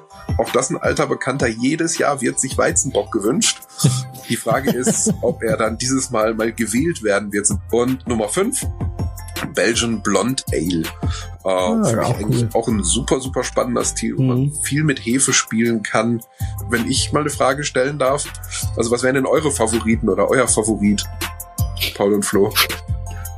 Bei mir ähm, Black IPA und Rauchbier. Da könnte ich mir jetzt spontan gar nicht entscheiden. Hätte ich auf beides Bock. Okay, vielleicht Ähm. sogar ein Hybrid an der Stelle, obwohl der nicht aus, obwohl der nicht aus, das wäre dann für den Kreativwettbewerb. Ja, richtig, Genau. genau. Ja, Bei mir wäre es auch das Rauchbier und das äh, Belgian Strong Ale oder Blonde Ale, je nachdem. ja, sehr cool. Sehr gut. Also von daher macht alle mit, Mhm. stimmt ab, dass, äh, ja, dass es einen verdienten Sieger gibt. Und apropos Sieger, wer das nächste äh, Bier wird, äh, Jens, wann wird es verkündet? Ja, das finale Voting findet statt. Tatsächlich, Verlosung äh, ist ja ist ja jetzt gestartet ähm, für die Präsentation des Siegerbieres des Snipers mit dem Johannes am ersten Freitag im März. Und da in der Live-Sendung ist das finale Voting. Also da könnt ihr noch live mitwählen. Da geben wir dem Thema Hobbybrauen und ja, der ganzen Community, inklusive denen, die jetzt ein bisschen Richtung Pro gewandert sind, gerne eine Bühne. Mega, klingt, klingt super. Also wir sind auf jeden Fall dabei, Flo, glaube ich. Wenn's, wenn's passt, dann, dann natürlich live. Ansonsten kann man sich das bei euch ja auch auf jeden Fall immer noch mal auf dem YouTube-Kanal angucken. Und ähm, Jens, jetzt ein Ding, also hier steht noch so ein, so ein Elefant im Raum, ne? Also äh, gerade wenn ich so an Rauchbier denke oder auch an Black IPA, dann stelle ich mir so eine Verkostung schon relativ schwer vor. Ähm, aber du hast es gesagt in, in unserer Special-Folge, ihr oder wir dürfen einen Juryplatz verlosen. Ähm, wie, wie können wir uns das vorstellen? Also, ähm, erzähl Also mal. ja, Juryplatz sei verlost an der Stelle. Wir machen unsere Vorrundenverkostung in Stralsund und in Hamburg. Also sollte dann auch zu erreichen sein. Und wer von euch, kann ich jetzt noch mal ein bisschen sozusagen einen raushauen, äh, wer von euch das gewinnt, dem würde ich tatsächlich auch noch anbieten, wenn er dann oder sie an der Hobbybraumeisterschaft am 7. September nächstes Jahr, Save the Date, nochmal an der Stelle, äh, auch in Stralsund anwesend ist, der darf sogar in der Finalverkostung mit dabei sein. Also von vorn bis hinten, also der Auswahl letztendlich immer ein Flight, sowas ja auch äh, im Podcast, also hört gerne nochmal die, die andere Folge an, die Sondersendung zur Hobbybraumeisterschaft. Sechs Biere pro Tablett, pro Tablett aus sechs darf man eins weiterschicken in die nächste Runde und die Finalrunde ist dann wirklich Creme de la Creme und da einigen sich dann die Juroren auf die Top 3. Und wie gesagt, da würden wir einen Juryplatz verlosen und ja, eine Brauereibesichtigung bei uns sollte auch noch inklusive sein, also freut euch auf einen schönen Preis. Da wird ein schönes Paket geschnürt, ich merke das schon. Also das Ja. lohnt sich auf jeden Fall, da zu gewinnen. Ich denke auch. Also, da sind wir super, super gespannt. Und so ein Blick hinter die Kulissen, zusätzlich zu dem, was ja in der Sondersendung zu hören war, das kann, glaube ich, nicht schaden. Und wie gesagt, bewerbt euch gerne. Wir freuen uns auf euch. Ja, also nochmal ganz kurz für die, die äh, später dazu gekommen sind. Also das äh, lag nicht an euch, dass das Bild etwas hängt. Wir hoffen, der Ton war auf jeden Fall äh, gut, denn ähm, was äh, gesagt wurde, ihr könnt ab jetzt abstimmen über die neuen äh, Bierstile, die für die äh, Hobbybrauermeisterschaft, deutsche Hobbybrauermeisterschaft nächstes Jahr zur Auswahl stehen. Und ich habe im Chat schon gesehen, Rauchbier wird schon etwas gefeiert. Das finde ich auch äh, cool, Flo. Das war uns beide auch gleich überrascht, dass es mit dabei ist und auch gefreut. Und ähm, es gibt natürlich äh, auch ähm, ja was zu äh, gewinnen und das waren die äh, drei äh, New England IPA Packungen oder oder oder Abenteuerpackungen Boxen und was ich richtig cool finde, ein Juryplatz inklusive ein Blick hinter die Kulissen und nicht nur ein Juryplatz in der Vorrunde, sondern auch für die Finalrunde, wenn der oder diejenige teilnehmen kann und dann auch noch mit, äh, was hat er Jens gesagt, äh, Brauerei, äh, Besichtigung und so weiter und so fort. Also sehr, sehr cool. Flo, ich übergebe das Wort mal an dich. Genau. Was haben wir jetzt vor? Also wir machen jetzt ein kurzes Quiz zusammen. Ich erkläre euch, wie das abläuft, äh, wie ihr euch da einwählen könnt. Es sind fünf Multiple-Choice-Fragen. Es kommt auf Geschwindigkeit und Richtigkeit der Fragen an. Und die drei ersten Plätze am Ende dieses Quizzes gewinnen Platz Nummer eins, den Juryplatz, den der Jens bzw. der Paul gerade erklärt hat. Und dazu eben das Sniper Box Abenteuer Box äh, Störtebecker. Das ist der erste Platz dieses Paket. Zweiter Platz ist ähm, das, das Buch Bier Unser von der Mareike zusammen mit einem Sniper Abenteuer Box Paket. Und Platz Nummer drei ist äh, Ferdis Buch, was er gerade schön vorgestellt hat. Das neue Craft Beer für Ungeduldige mit dem Thema Quake, wo der Paul auch ein bisschen mitgewirkt hat als Co-Autor. Also braucht jeder Hobbybrauer, würde ich sagen. Und äh, da gibt's auch nochmal ein Naipa-Paket dazu. Das sind die ersten drei Plätze. Von daher strengt euch an. Dann seid ihr einer der glücklichen Gewinner. Ähm, ich muss noch mal kurz abbrechen. Ich habe einen Fehler begangen. Tut mir leid. Ich muss euch ja erstmal zeigen, wie ihr euch da anmelden könnt. Genau. so. Aber das geht relativ easy mit einem QR-Code, ne? Dann müsst ihr Genau. nur euren Namen eingeben und dann geht's eigentlich schon los. Genau. Hier habt ihr einen QR-Code. Wer mit QR-Code nicht arbeiten möchte, eine Webseite. Es gibt 48 Plätze. Ich, ich denke, das sollte reichen, ähm, die mitmachen können. Ja, passt. Ähm, genau. Einfach da anmelden und bitte mit eurem richtigen Name eintragen. Irgendwelche Fake-Namen, Scooby-Doo oder so, zählen nicht. Es muss für uns auch zuordnenbar sein in der Dokumentation. Äh, daher bitte Vor- und Nachname, richtige Name als, als Name eintragen. Jetzt lasse ich das noch fünf Sekunden und dann würde ich in das Quiz rüberspringen. Ach stimmt, wir müssen ja jetzt auch, die müssen ja jetzt ihre Handys. Na gut, du musst mit bedenken, Flo, äh, da, da, da wurden ein paar Weihnachtsbiere getrunken, ne? Jetzt müssen Ja. die erstmal gucken. Okay, deswegen haben wir den Bis, bisher, Countdown. bisher waren sie ja, Hm. bisher waren sie passiv äh, quasi hier am Zugucken und jetzt müssen sie auf einmal mitmachen. Ja? Genau. Aber jetzt geht's los. Fünf, vier, drei, zwei, eins. Bäm. Wenn ich macht einen Screenshot, geht auch. Nochmal kurz Zeit für einen Screenshot. So, gut. So, dann springen wir zurück zu dem eigentlichen Quiz. Ich hoffe, das geht jetzt auch alles. Und euch. Sieht gut aus. So. 18 Player scheinen ready zu sein. Nochmal eine kurze Erklärung, bevor wir loslegen. In der Zeit haben wir auch nochmal welche die Chance, nochmal hinzuzukommen. Und es passiert gerade, es sind wir schon 20. Also es gibt fünf Fragen. Bei jeder Frage gibt's vier mögliche Antworten. Nur eine ist richtig. Und es geht nicht nur um die Richtigkeit, sondern auch um die Zeit. Also je schneller, desto mehr Punkte bekommt ihr. Und am Ende wird dann eingeblendet, wer Platz 1, 2, 3 ist. Ihr bekommt auch Zwischenergebnisse. Da könnt ihr euch auch nach den ersten paar Fragen ein bisschen einschätzen, wie ihr liegt. Ähm, und es sind alles Fragen, die irgendwie bisher im Podcast behandelt wurden. Es sind einfache Fragen dabei, aber auch vielleicht ein paar anspruchsvollere. Viel Glück an alle. Okay, jetzt geht's los. Mein Fehler. Ja, jetzt geht's Welche los. Rolle spielte die Stadt Pilsen im 19. Jahrhundert, die zur Entwicklung des Pilsner Bierstils beitrug? Ein Zentrum für Hopfenhandel, ein wichtiger Umschlagsplatz für Braugäste, Stadt mit reicher Brautradition und bezüglich Bier unzufriedenen Bürgern. Genau. Ihr seid schneller im Lesen als ich im Vorlesen. Ich glaube, ich spare mir das Vorlesen. Spaß dir, Flo. Klick Ja. dich durch. Sehr gut. Also neun hatten es richtig. Super. Schauen wir mal. Wer ist von? Aktuell hat der Thomas Fried die Nase vorne. So, kommen wir zur nächsten Frage. Funktioniert es die ganze Zeit so? So, alle bereit?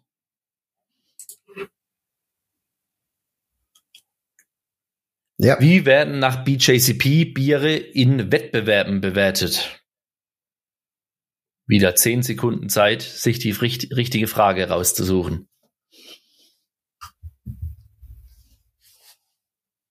So. Oh. Ein paar sind wieder reingetappt. Die meisten hatten es richtig. Schauen wir uns den Zwischenstand an. Ich glaube, wir haben einen Führungswechsel. Oh, jetzt ist der Sascha vorne. Und weiter geht's. So, nächste Frage. Wie wird in der deutschen Brauindustrie der Begriff alkoholfrei in Bezug auf den Alkoholgehalt definiert? Das sollte doch jeder wissen. Aber wer ist am schnellsten? oh, da Sehen Sie, da waren sich nahezu alle einig. Aber wer war am schnellsten? Uh, auch alle relativ nah beieinander. Der Sascha bleibt an der Spitze. Sascha, Sascha und Thomas, die sind da Weiter hm, geht's. schlecht. So, Frage 4.